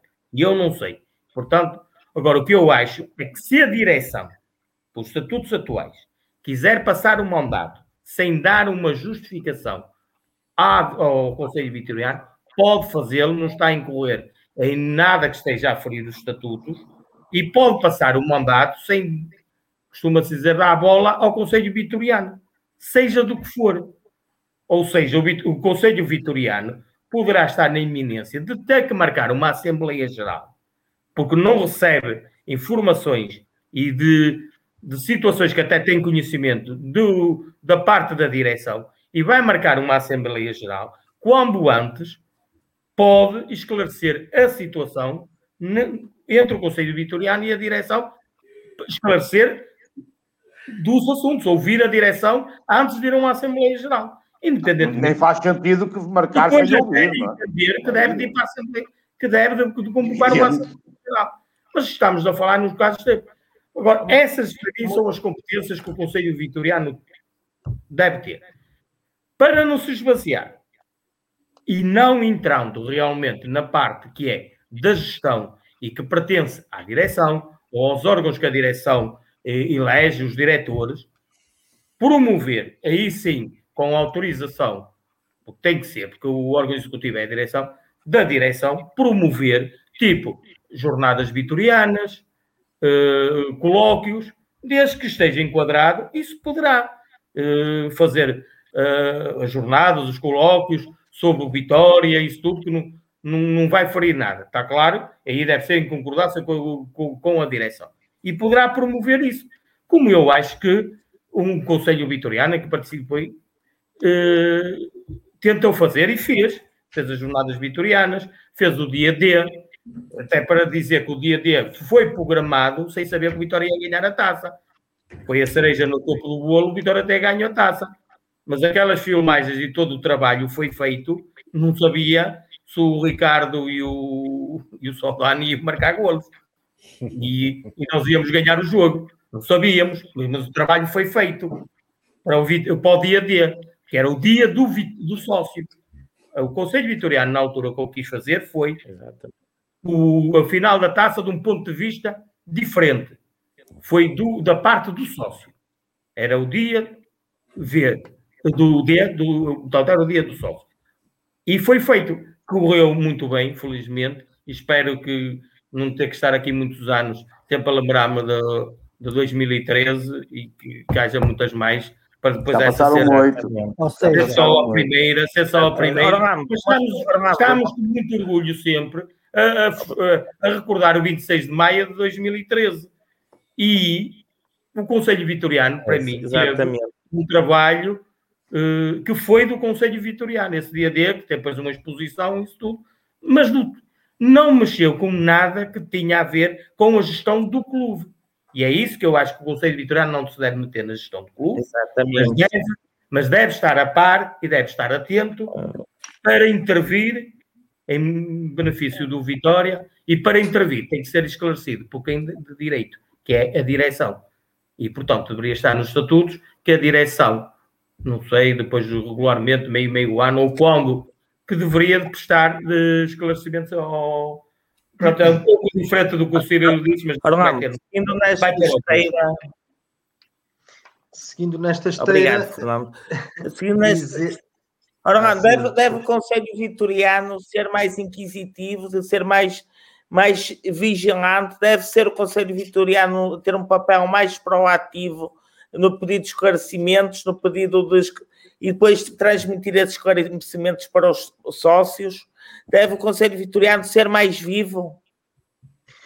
Bom, uh, dizer o que é que nos atuais estatutos é preconizado para o Conselho Vitoriano uma espécie de, uh, de entidade de primeiros socorros.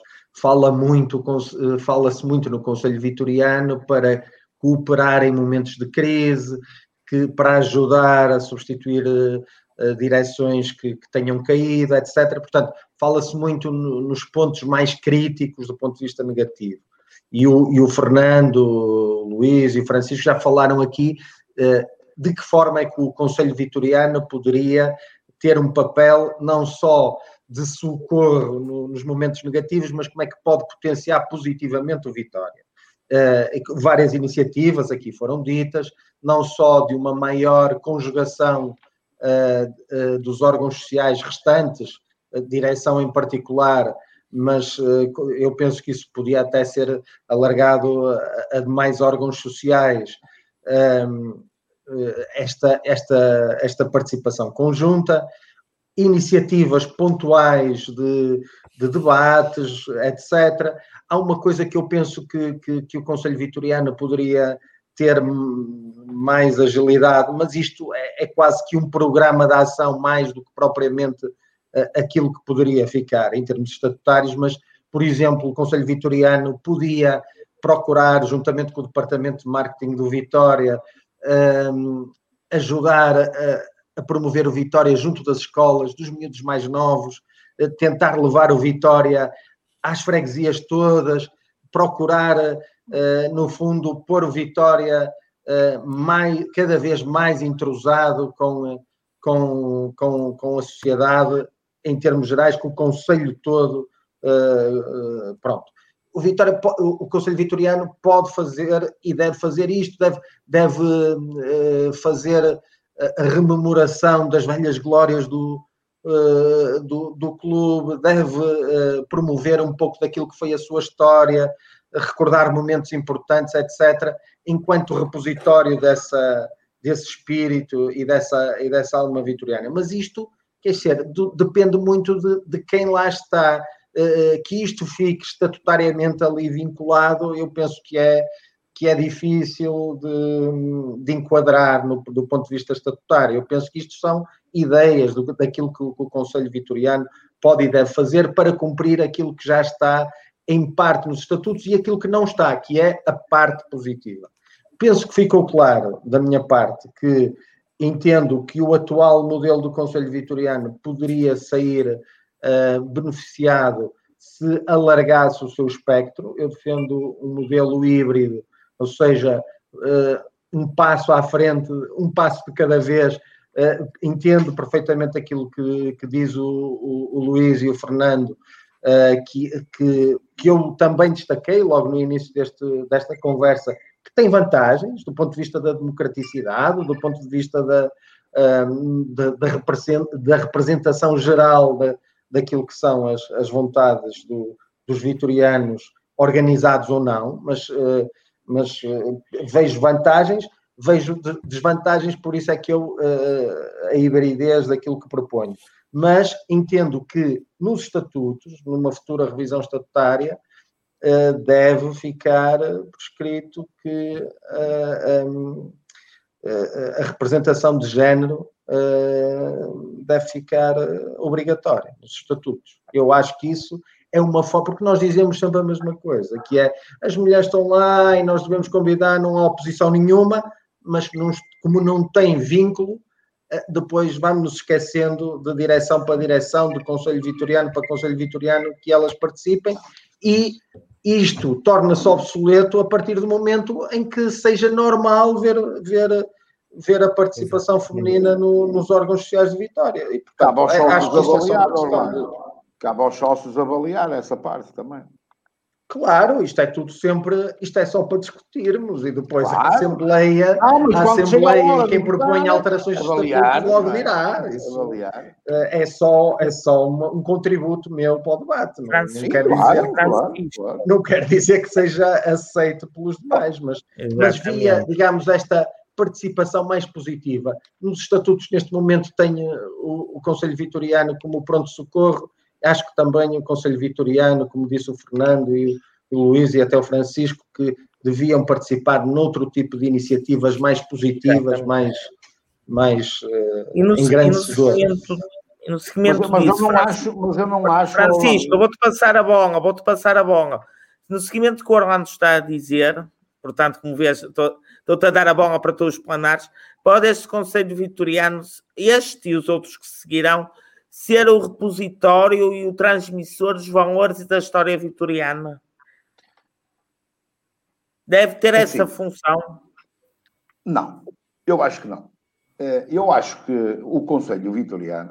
Eh, o Conselho Vitoriano deve ser aquilo que exatamente diz a palavra, Conselho. É um conselho. Transportando isto para o nosso país, o Conselho Vitoriano será mais ou menos com aquilo que nós temos como o Conselho de Estado. Okay?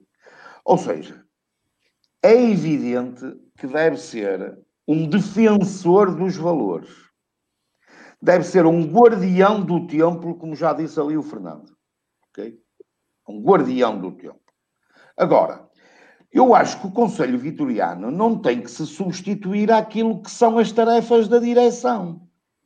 Ir a escolas, uh, fazer, dizer bem do jogador A ou B, o repositório deste ou daquele. Isso, isso faz parte do Departamento de Comunicação e Marketing do Vitória. Não faz parte do Conselho Vitoriano. O, o Conselho Vitoriano, vamos lá ver uma coisa. Eu acho que o Conselho Vitoriano só tem é que fazer aquilo que tem que fazer bem. E quanto menos fizer, desde que bem feito, melhor. Ou seja, deve resguardar-se para aquilo que é crítico, porque é exatamente para isso que existe o Conselho Vitoriano. Só que, na realidade, o Conselho Vitoriano, até ao momento, perdoem-me, o Orlando Coutinho e o Fernando que lá estiveram, mas o Fernando também, em, em determinados momentos, também já foi crítico uh, naquilo que disse aqui, em relação àquilo que se passava no, no, no Conselho Vitoriano. O Conselho Vitoriano, neste momento, na realidade, e vamos falar a sócio do Vitória aí pelos cafés, não passava, ou não tem passado, de um conjunto de pessoas, de sócios do Vitória, que vão ver uns jogos da bola no, no camarote presidencial.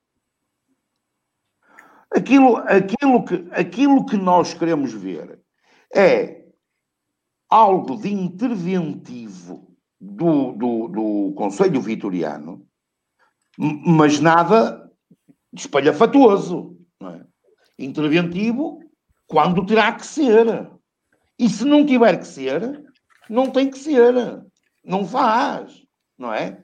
Não faz agora. Eu entendo o que o Cirilo disse há bocado. Uh, epá, ficarem em estatutos que epá, não pode ser só duas reuniões por ano, tem que ser quatro. Epá, até pode ser todas as semanas. Eles, se eles quiserem, até pode ser. Até pode ser. Agora, o que não pode acontecer, o que não pode acontecer é haver determinadas situações que se passam no Vitória em que o Conselho Vitoriano tem que ter conhecimento, tem que ter conhecimento.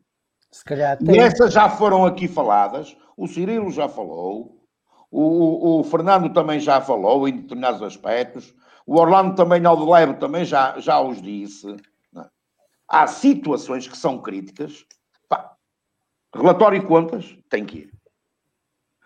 E eu acho, e eu acho que aí o Conselho Vitoriano, e não é como alguém ao, ao bocado disse, que isso é retirar, retirar um, protagonismo ou a função do, do Conselho Fiscal. Uma coisa é uma coisa, outra coisa é outra coisa, como se costuma dizer, não é? Eu acho que, agora, o Conselho Vitoriano tem é que ser, como disse o Fernando, e muito bem, independentemente de quem o convidou, e eu estou lá para servir o Vitória e não a pessoa que me convidou. Isso, isso é que tem que estar presente em cada. Reparem na frase, que é tão bonita. Conselheiro do Vitória.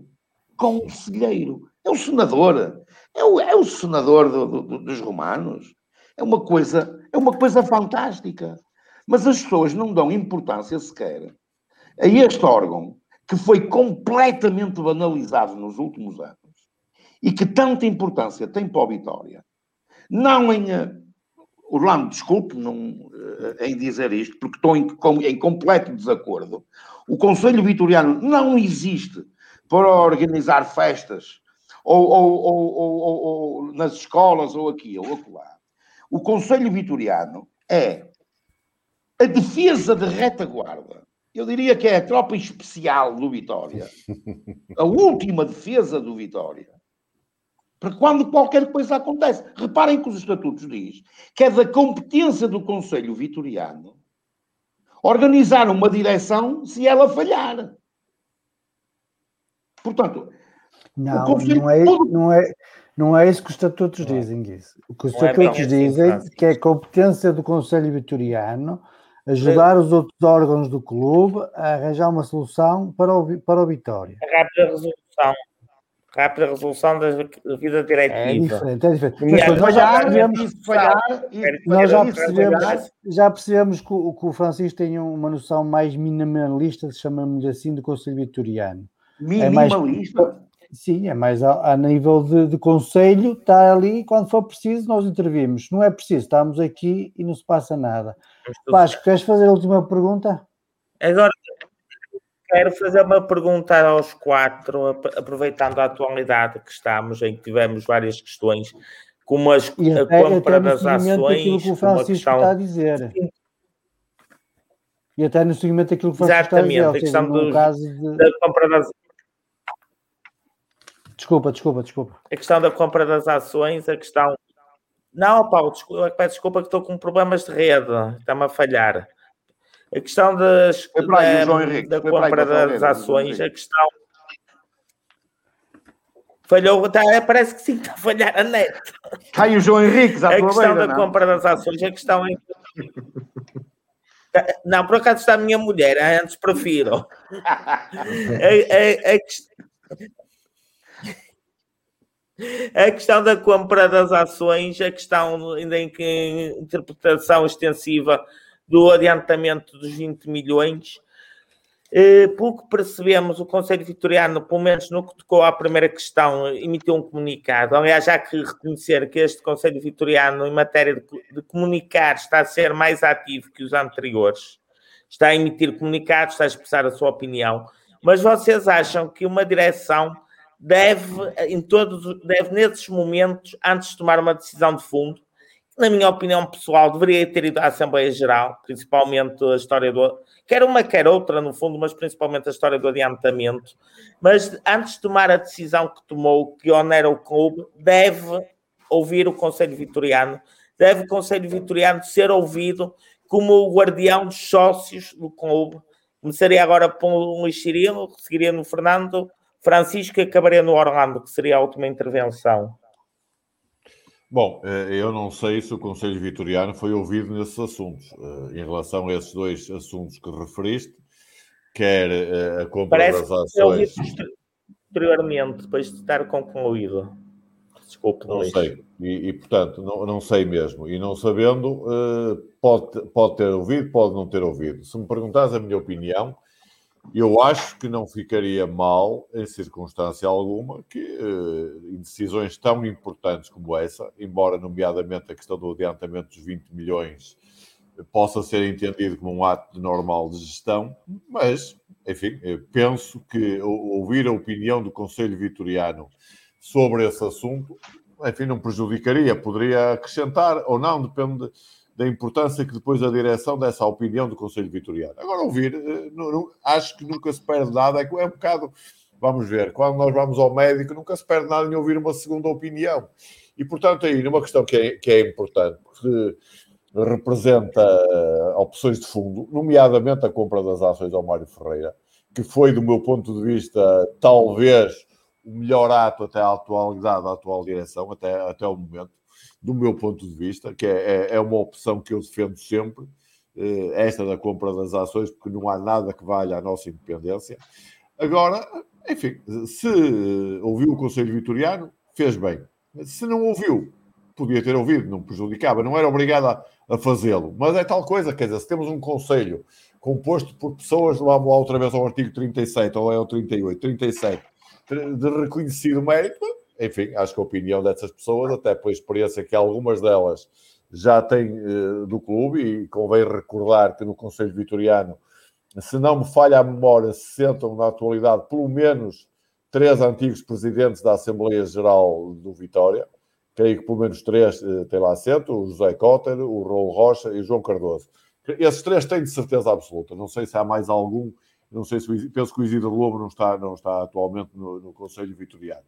Pronto, são pessoas com muita experiência, que viveram tempos complicados, qualquer um deles, no tempo em que foram presidentes da Assembleia Geral, e, portanto, poderiam dar uma opinião válida. Mas eu repito, eu não sei se foram ouvidos.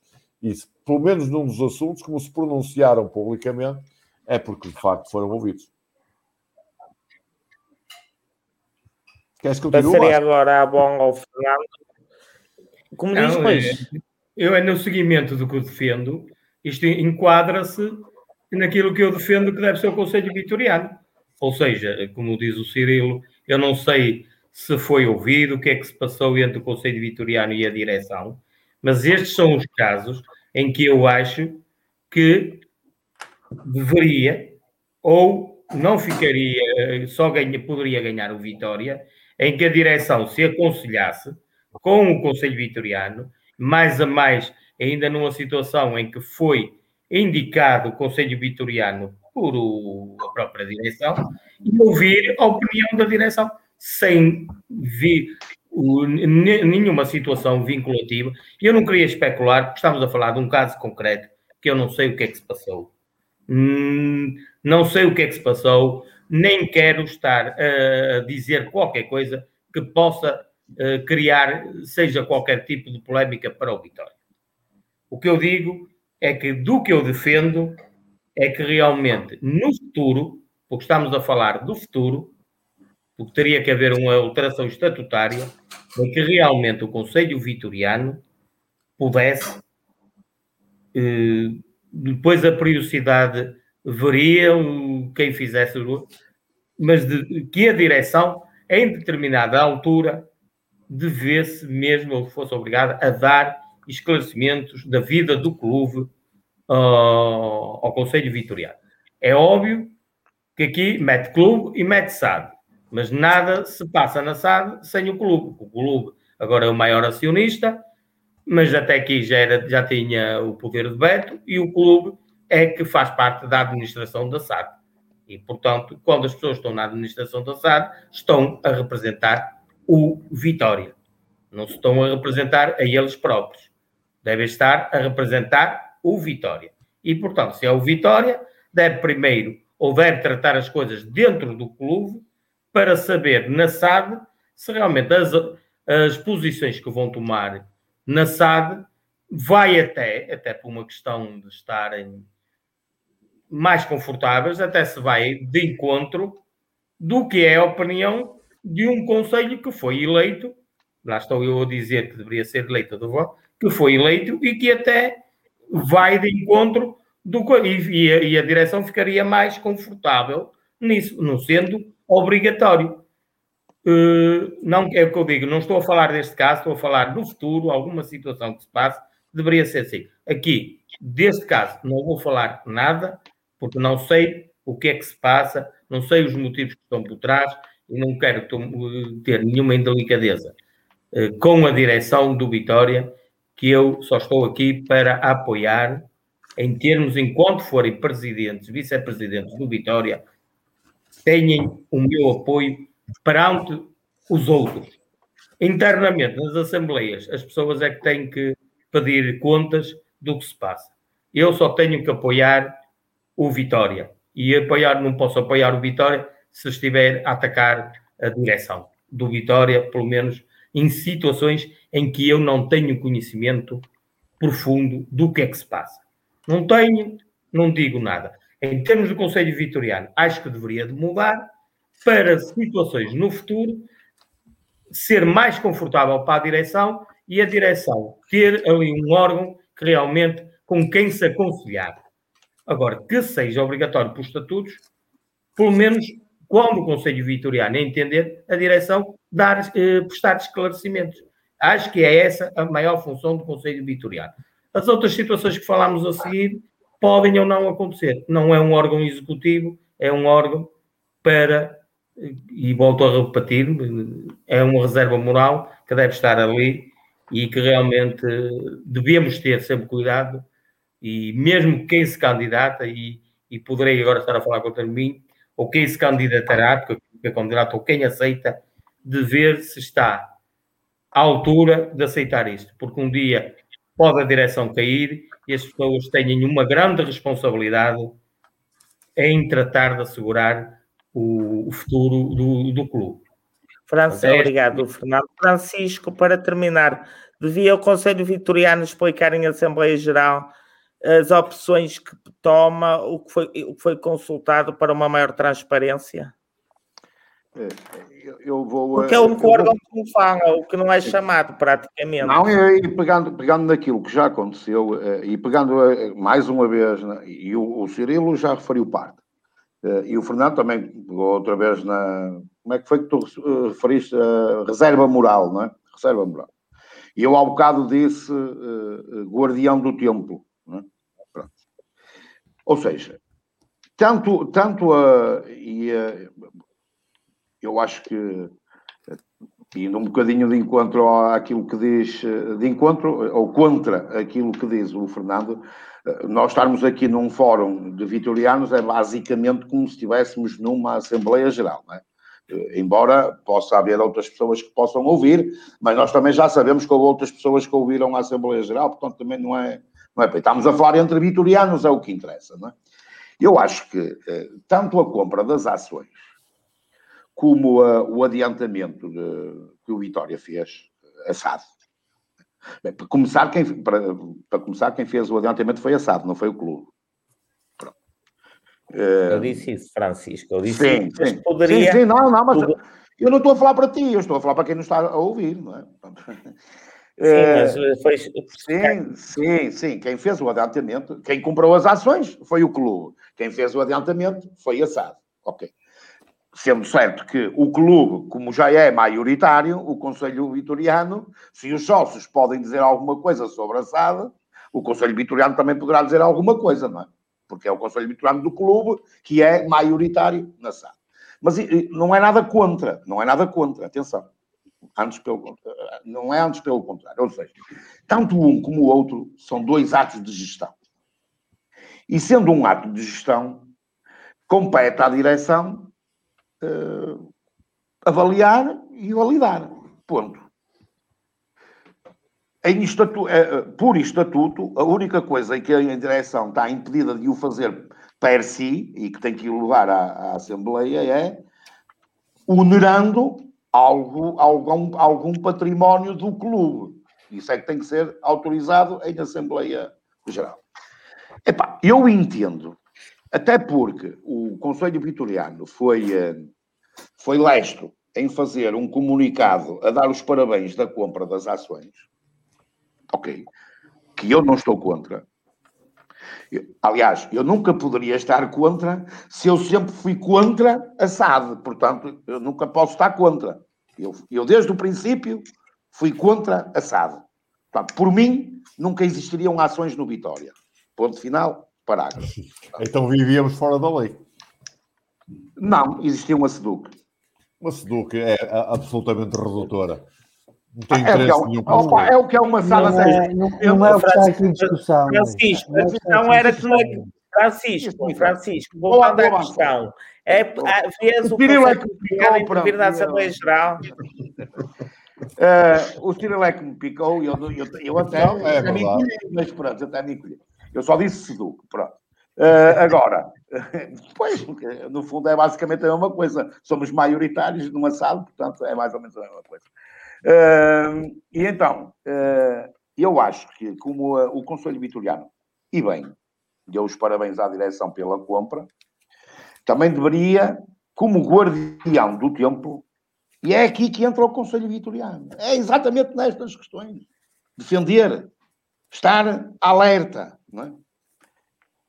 Mais à frente pode haver problemas. Ou seja, quem é que vai comprar as ações? É o clube. Certo? E, mas já vamos ao adiantamento também. Quem é que vai comprar as ações? É o clube. Ora, o clube é deficitário. Apresenta, apresenta prejuízos para aí há 10 ou 11 anos, há 8 anos atrás, desde que existe SAD. Ok? Enquanto, enquanto não havia SAD, o futebol estava lá dentro e aquilo ia-se gerindo. Agora, a SAD está fora, portanto, o clube é deficitário. Mais, o clube tem um PER para pagar.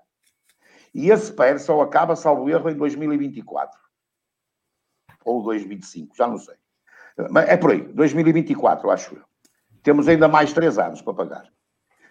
Ou seja, eu acho que o, o Conselho Vitoriano deveria pedir explicações à direção de como é que vai conseguir fazer o milagre de, continuando a ter prejuízo no clube, pagar 6 milhões e meio, que podem ser, ou 6 milhões, que podem ser 8 milhões, essas perguntas foram feitas, atenção, que estas perguntas foram feitas no sábado. As respostas é que foram um bocado vagas. Uh, como é que vai conseguir o clube pagar 6 milhões, que podem ser 8, conforme foi dito, de ações, e tendo ainda um pé para pagar? É, é um alerta.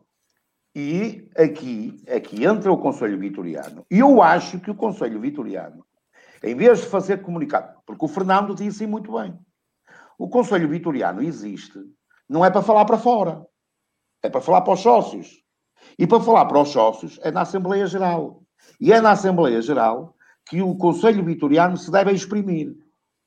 É lá que deve comunicar porque é com os sócios que o Conselho Vitoriano deve comunicar. A direção já tem outra função. Deve falar para os sócios e deve falar para fora também, quando os de fora nos agridem e, nos querem, e querem dizer mal de nós. E tem essa função também, e muito bem. Depois, a questão do adiantamento. Não deixa, mais uma vez, e bem, de ser um ato de gestão, porque é um ato de gestão. Mas eu falo como vitoriano, estou preocupadíssimo. Aliás, eu falei no sábado e disse isto tudo. Portanto, ninguém pode acusar de não ter falado. Ponto final. Ninguém me pode acusar de eu não ter alertado. Como é. Aliás, eu até perguntei ao Presidente qual era o plano B. É? E, o, e o Conselho Vitoriano não está preocupado em saber qual é o plano B ou C.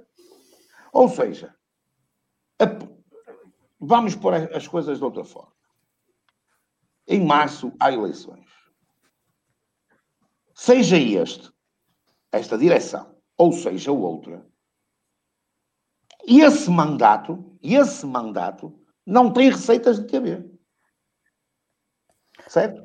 Ou seja, o Conselho Vitoriano também tem que entrar aqui, indo ao encontro do que o Cirilo também disse há um bocado, que é questionar relatórios financeiros de tempos a tempos, pelo menos de seis em seis meses, saber como é que estão as contas, em que situação é que nós estamos, o que é que podemos fazer. E se fazemos isto, porquê? Porquê? E eu acho que era muito interessante, era muito, teria sido, teria sido um exercício muito interessante, o Conselho Vitoriano ter-se manifestado na última Assembleia Geral. Nem que fosse para dizer que concordava. Eu acho que nos estamos a desviar bastante do tema do programa. Uh, sinceramente, nós estávamos aqui para falar do Conselho Vitoriano, não para avaliar o que esta direção fez ou deixou de fazer, uh, se consultou ou não o Conselho Vitoriano. Oh, Francisco, desculpa lá, mas à boleia do Conselho Vitoriano estamos a dispersar. Não é que o assunto me incomode, naturalmente. Ainda, ainda quando é que foi, ao Paulo? Foi no domingo, estivemos aqui até à uma e meia da manhã a discutir a Assembleia Geral e com todo o gosto. Eu estive a ouvir, eu estive a ouvir. Eu sei que estiveste. E, portanto, quer dizer, se o programa de hoje é a segunda volta do domingo passado, para mim também está bem. o assunto não me incomoda. Agora... Mas eu, mas eu estou, que... a falar, mas eu estou a dizer não, aqui que o Conselho Vitoriano era uma parte que deveria ter, deveria ter feito pois, qualquer coisa. Pois.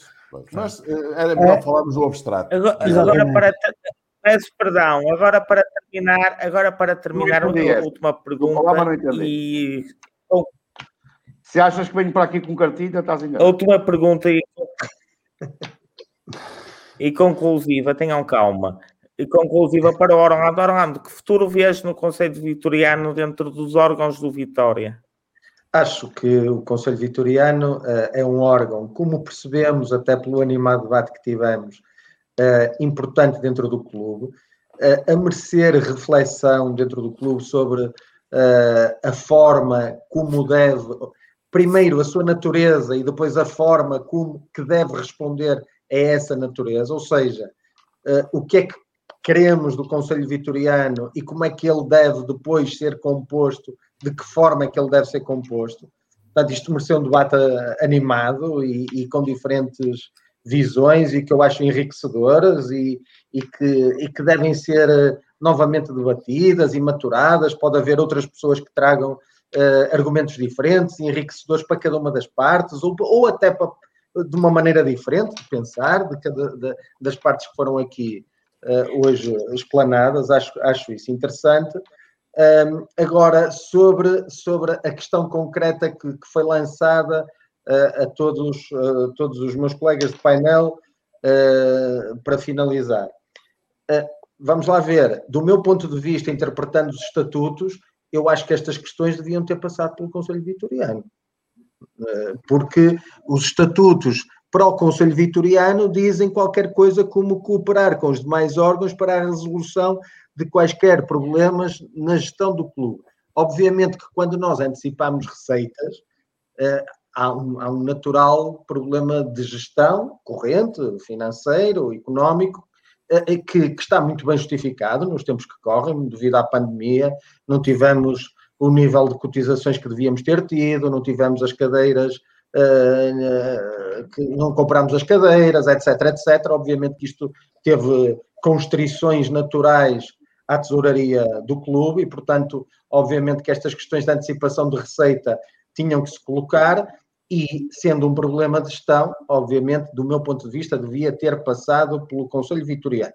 Provavelmente terá passado, eu uh, ignoro, uh, mas uh, estou certo que por aquilo que eu tenho visto deste Conselho Vitoriano, corroborando, já não sei quem foi, que disse que, de facto, pelo volume de, de comunicados, de posições, etc., tem participado ativamente na vida interna do clube e, portanto, eu penso que, que tem cumprido aí o seu papel. Eu faço uma declaração de interesses uh, e, e faço completamente desprendido, porque, como sempre estive, aliás, uh, no Conselho Vitoriano e, e sempre estive eu tinha amigos em todas as candidaturas na, na, nas últimas nas últimas eleições e estive até o último dia a ponderar em quem ia votar.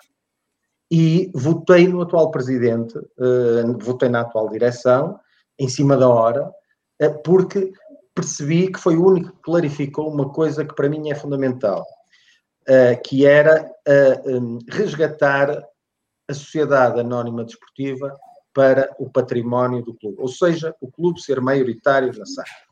Uh, eu estive com o Fernando no Conselho Vitoriano, em que praticamente fomos obrigados à SAD, não é? Primeiro por questões legais, porque toda a gente tinha que, que ficar como SAD ou SEDUC, como aqui já foi dito pelo, pelo Francisco, mas há uma coisa que, que, penso que na altura nós, eh, nós debatemos no mas Conselho futuro, Vitoriano. Mas que futuro tu levavas para o Conselho Vitoriano? Já, eh, pronto, é, é, é, no fundo, eu estou a enquadrar a resposta para, para, para chegar aí. Um, eu penso que isto foi debatido no nosso no, no, no Conselho Vitoriano, em que participamos a, questão da, do direito de veto da, da, eh, do clube em determinadas matérias e o presidente da SAD ter, uh, ter de ser indicado pelo clube ou presidente do clube. E, portanto, isto era a salvaguarda mínima que nós entendíamos que era o, o, fundamental para que se pudesse fazer esta SAD. Nós tivemos alguns debates no Conselho Vitoriano, recordo, quer com Alfredo Magalhães primeiro, quer depois com o Dr. Alpuim também. falámos algumas vezes sobre isso. Agora, aquilo que eu considerava fundamental era que o Vitória regressasse, a, a, SAD do Vitória regressasse ao clube para exatamente, quer o Conselho Vitoriano, quer os associados do Vitória, não, não serem confrontados em Assembleia Geral do género, bom, aqui não se fala de futebol porque isso fala-se na SAD. Não, não. Os sócios, o, o Vitória é dos sócios e, portanto, os sócios têm que saber uh, aquilo que se passa no futebol e têm que discutir futebol uh, uh, em, todos, em todos os seus fóruns, inclusive no Conselho Vitoriano, que deve ser, como já todos aqui concordamos, uma espécie de, de reserva moral do clube, mas podem intervir e devem expor aquelas que são as suas, as suas posições. Quanto ao futuro, Vasco, aquilo que eu, que eu entendo, deixei claro. Eh, eh, eu penso que, que os meus eh, amigos e, e, colegas de painel também deixaram claro aquilo que, que entendem que deve ser o futuro do Conselho Vitoriano. Mais do que isto é dizer que, que se deve reforçar o debate e que se deve abrir o debate e, portanto, felicitar ou utilizando a expressão de um antigo treinador do Vitória, o Paulo Autuori, que dizia parabenizar a Associação Vitória sempre Obrigado. pelo facto de ter eh, promovido este debate, que, que do meu ponto de vista foi enriquecedor. Uh, desviámos aqui ou ali, provavelmente, nas nossas. Uh, uh, do tema, mas, mas também faz parte, quer dizer, porque a emoção de falar do Vitória às vezes leva-nos a outros temas, é normal, mas eu penso que foi um debate enriquecedor, de salutar, com gente que, que, que, tem pensamento estruturado sobre Vitória, que reflete sobre estes assuntos, e foi, do meu ponto de vista, um excelente debate. Eh, espero que eh, as audiências também confirmem isso, isso só vocês é que podem avaliar, mas mesmo que não tenha tido audiências, teve, de certeza, eh, sem falsas modéstias, contributos interessantes para, para a discussão geral no universo vitoriano sobre aquilo que é um órgão que me parece importante, independentemente do modelo que futuramente se venha a, a optar. Muito obrigado, Orlando. Foi um, prazer, foi um prazer, efetivamente, para a Associação Vitória de sempre ter-vos connosco esta noite. Dizer é que. desculpa, Francisco. Eu é que fui penetra, que eu não era convidado. Não, mas é sempre um prazer ouvir-te, o vitoriano ilustre que és. E que da, da discussão te faz São Luz, mesmo que por vezes tenhamos alguns solavancos no caminho. O Vitória nunca, é, nunca foi consensual, nunca o será. Haverá sempre muita gente a pensar o Vitória. Será esse, essa a nossa maior riqueza? É isso que nós temos que conservar. O guardião do tempo, o repositório, como nós aqui dissemos, é um, bom sinal disso. É um sinal que um órgão, que muitos dizem, apesar de eu ter tentado mostrar o contrário, sendo vivo, eh, merece discussão. Não é um, um, o bibelô que pomos no móvel e que está lá porque é bonito. Queremos que ele seja ativo. Todos nós, esta noite, procuramos contribuir para isso. Portanto, agradeço-vos em nome da Associação Vitória Sempre por, por terem estado aqui a discutir esta questão do Conselho Vitoriano. Pessoalmente, também quero agradecer ao Paulo pela oportunidade que me deu de estar convosco. Além de serem meus amigos, é um prazer sempre falar com vocês sobre o Vitória. Como bem sabem, Fernando era o que conhecia pior, fiquei a conhecê-lo hoje melhor, tive o prazer de ouvir as ideias dele e concordar com muitas delas. Ó. E quanto à Associação Vitória, sempre o Paulo permitir-me a dizer que brevemente serão anunciadas novas lives que durante a próxima semana serão também anunciados os temas das mesmas e os convidados, que é um prazer estar com todos vocês e boa noite, continuem-nos a acompanhar e como o próprio Paulo Roberto termina sempre, viva a Vitória! Viva! Viva a Vitória! Obrigado a todos e obrigado a quem esteve do outro lado. Boa noite a todos. Boa noite. Boa noite.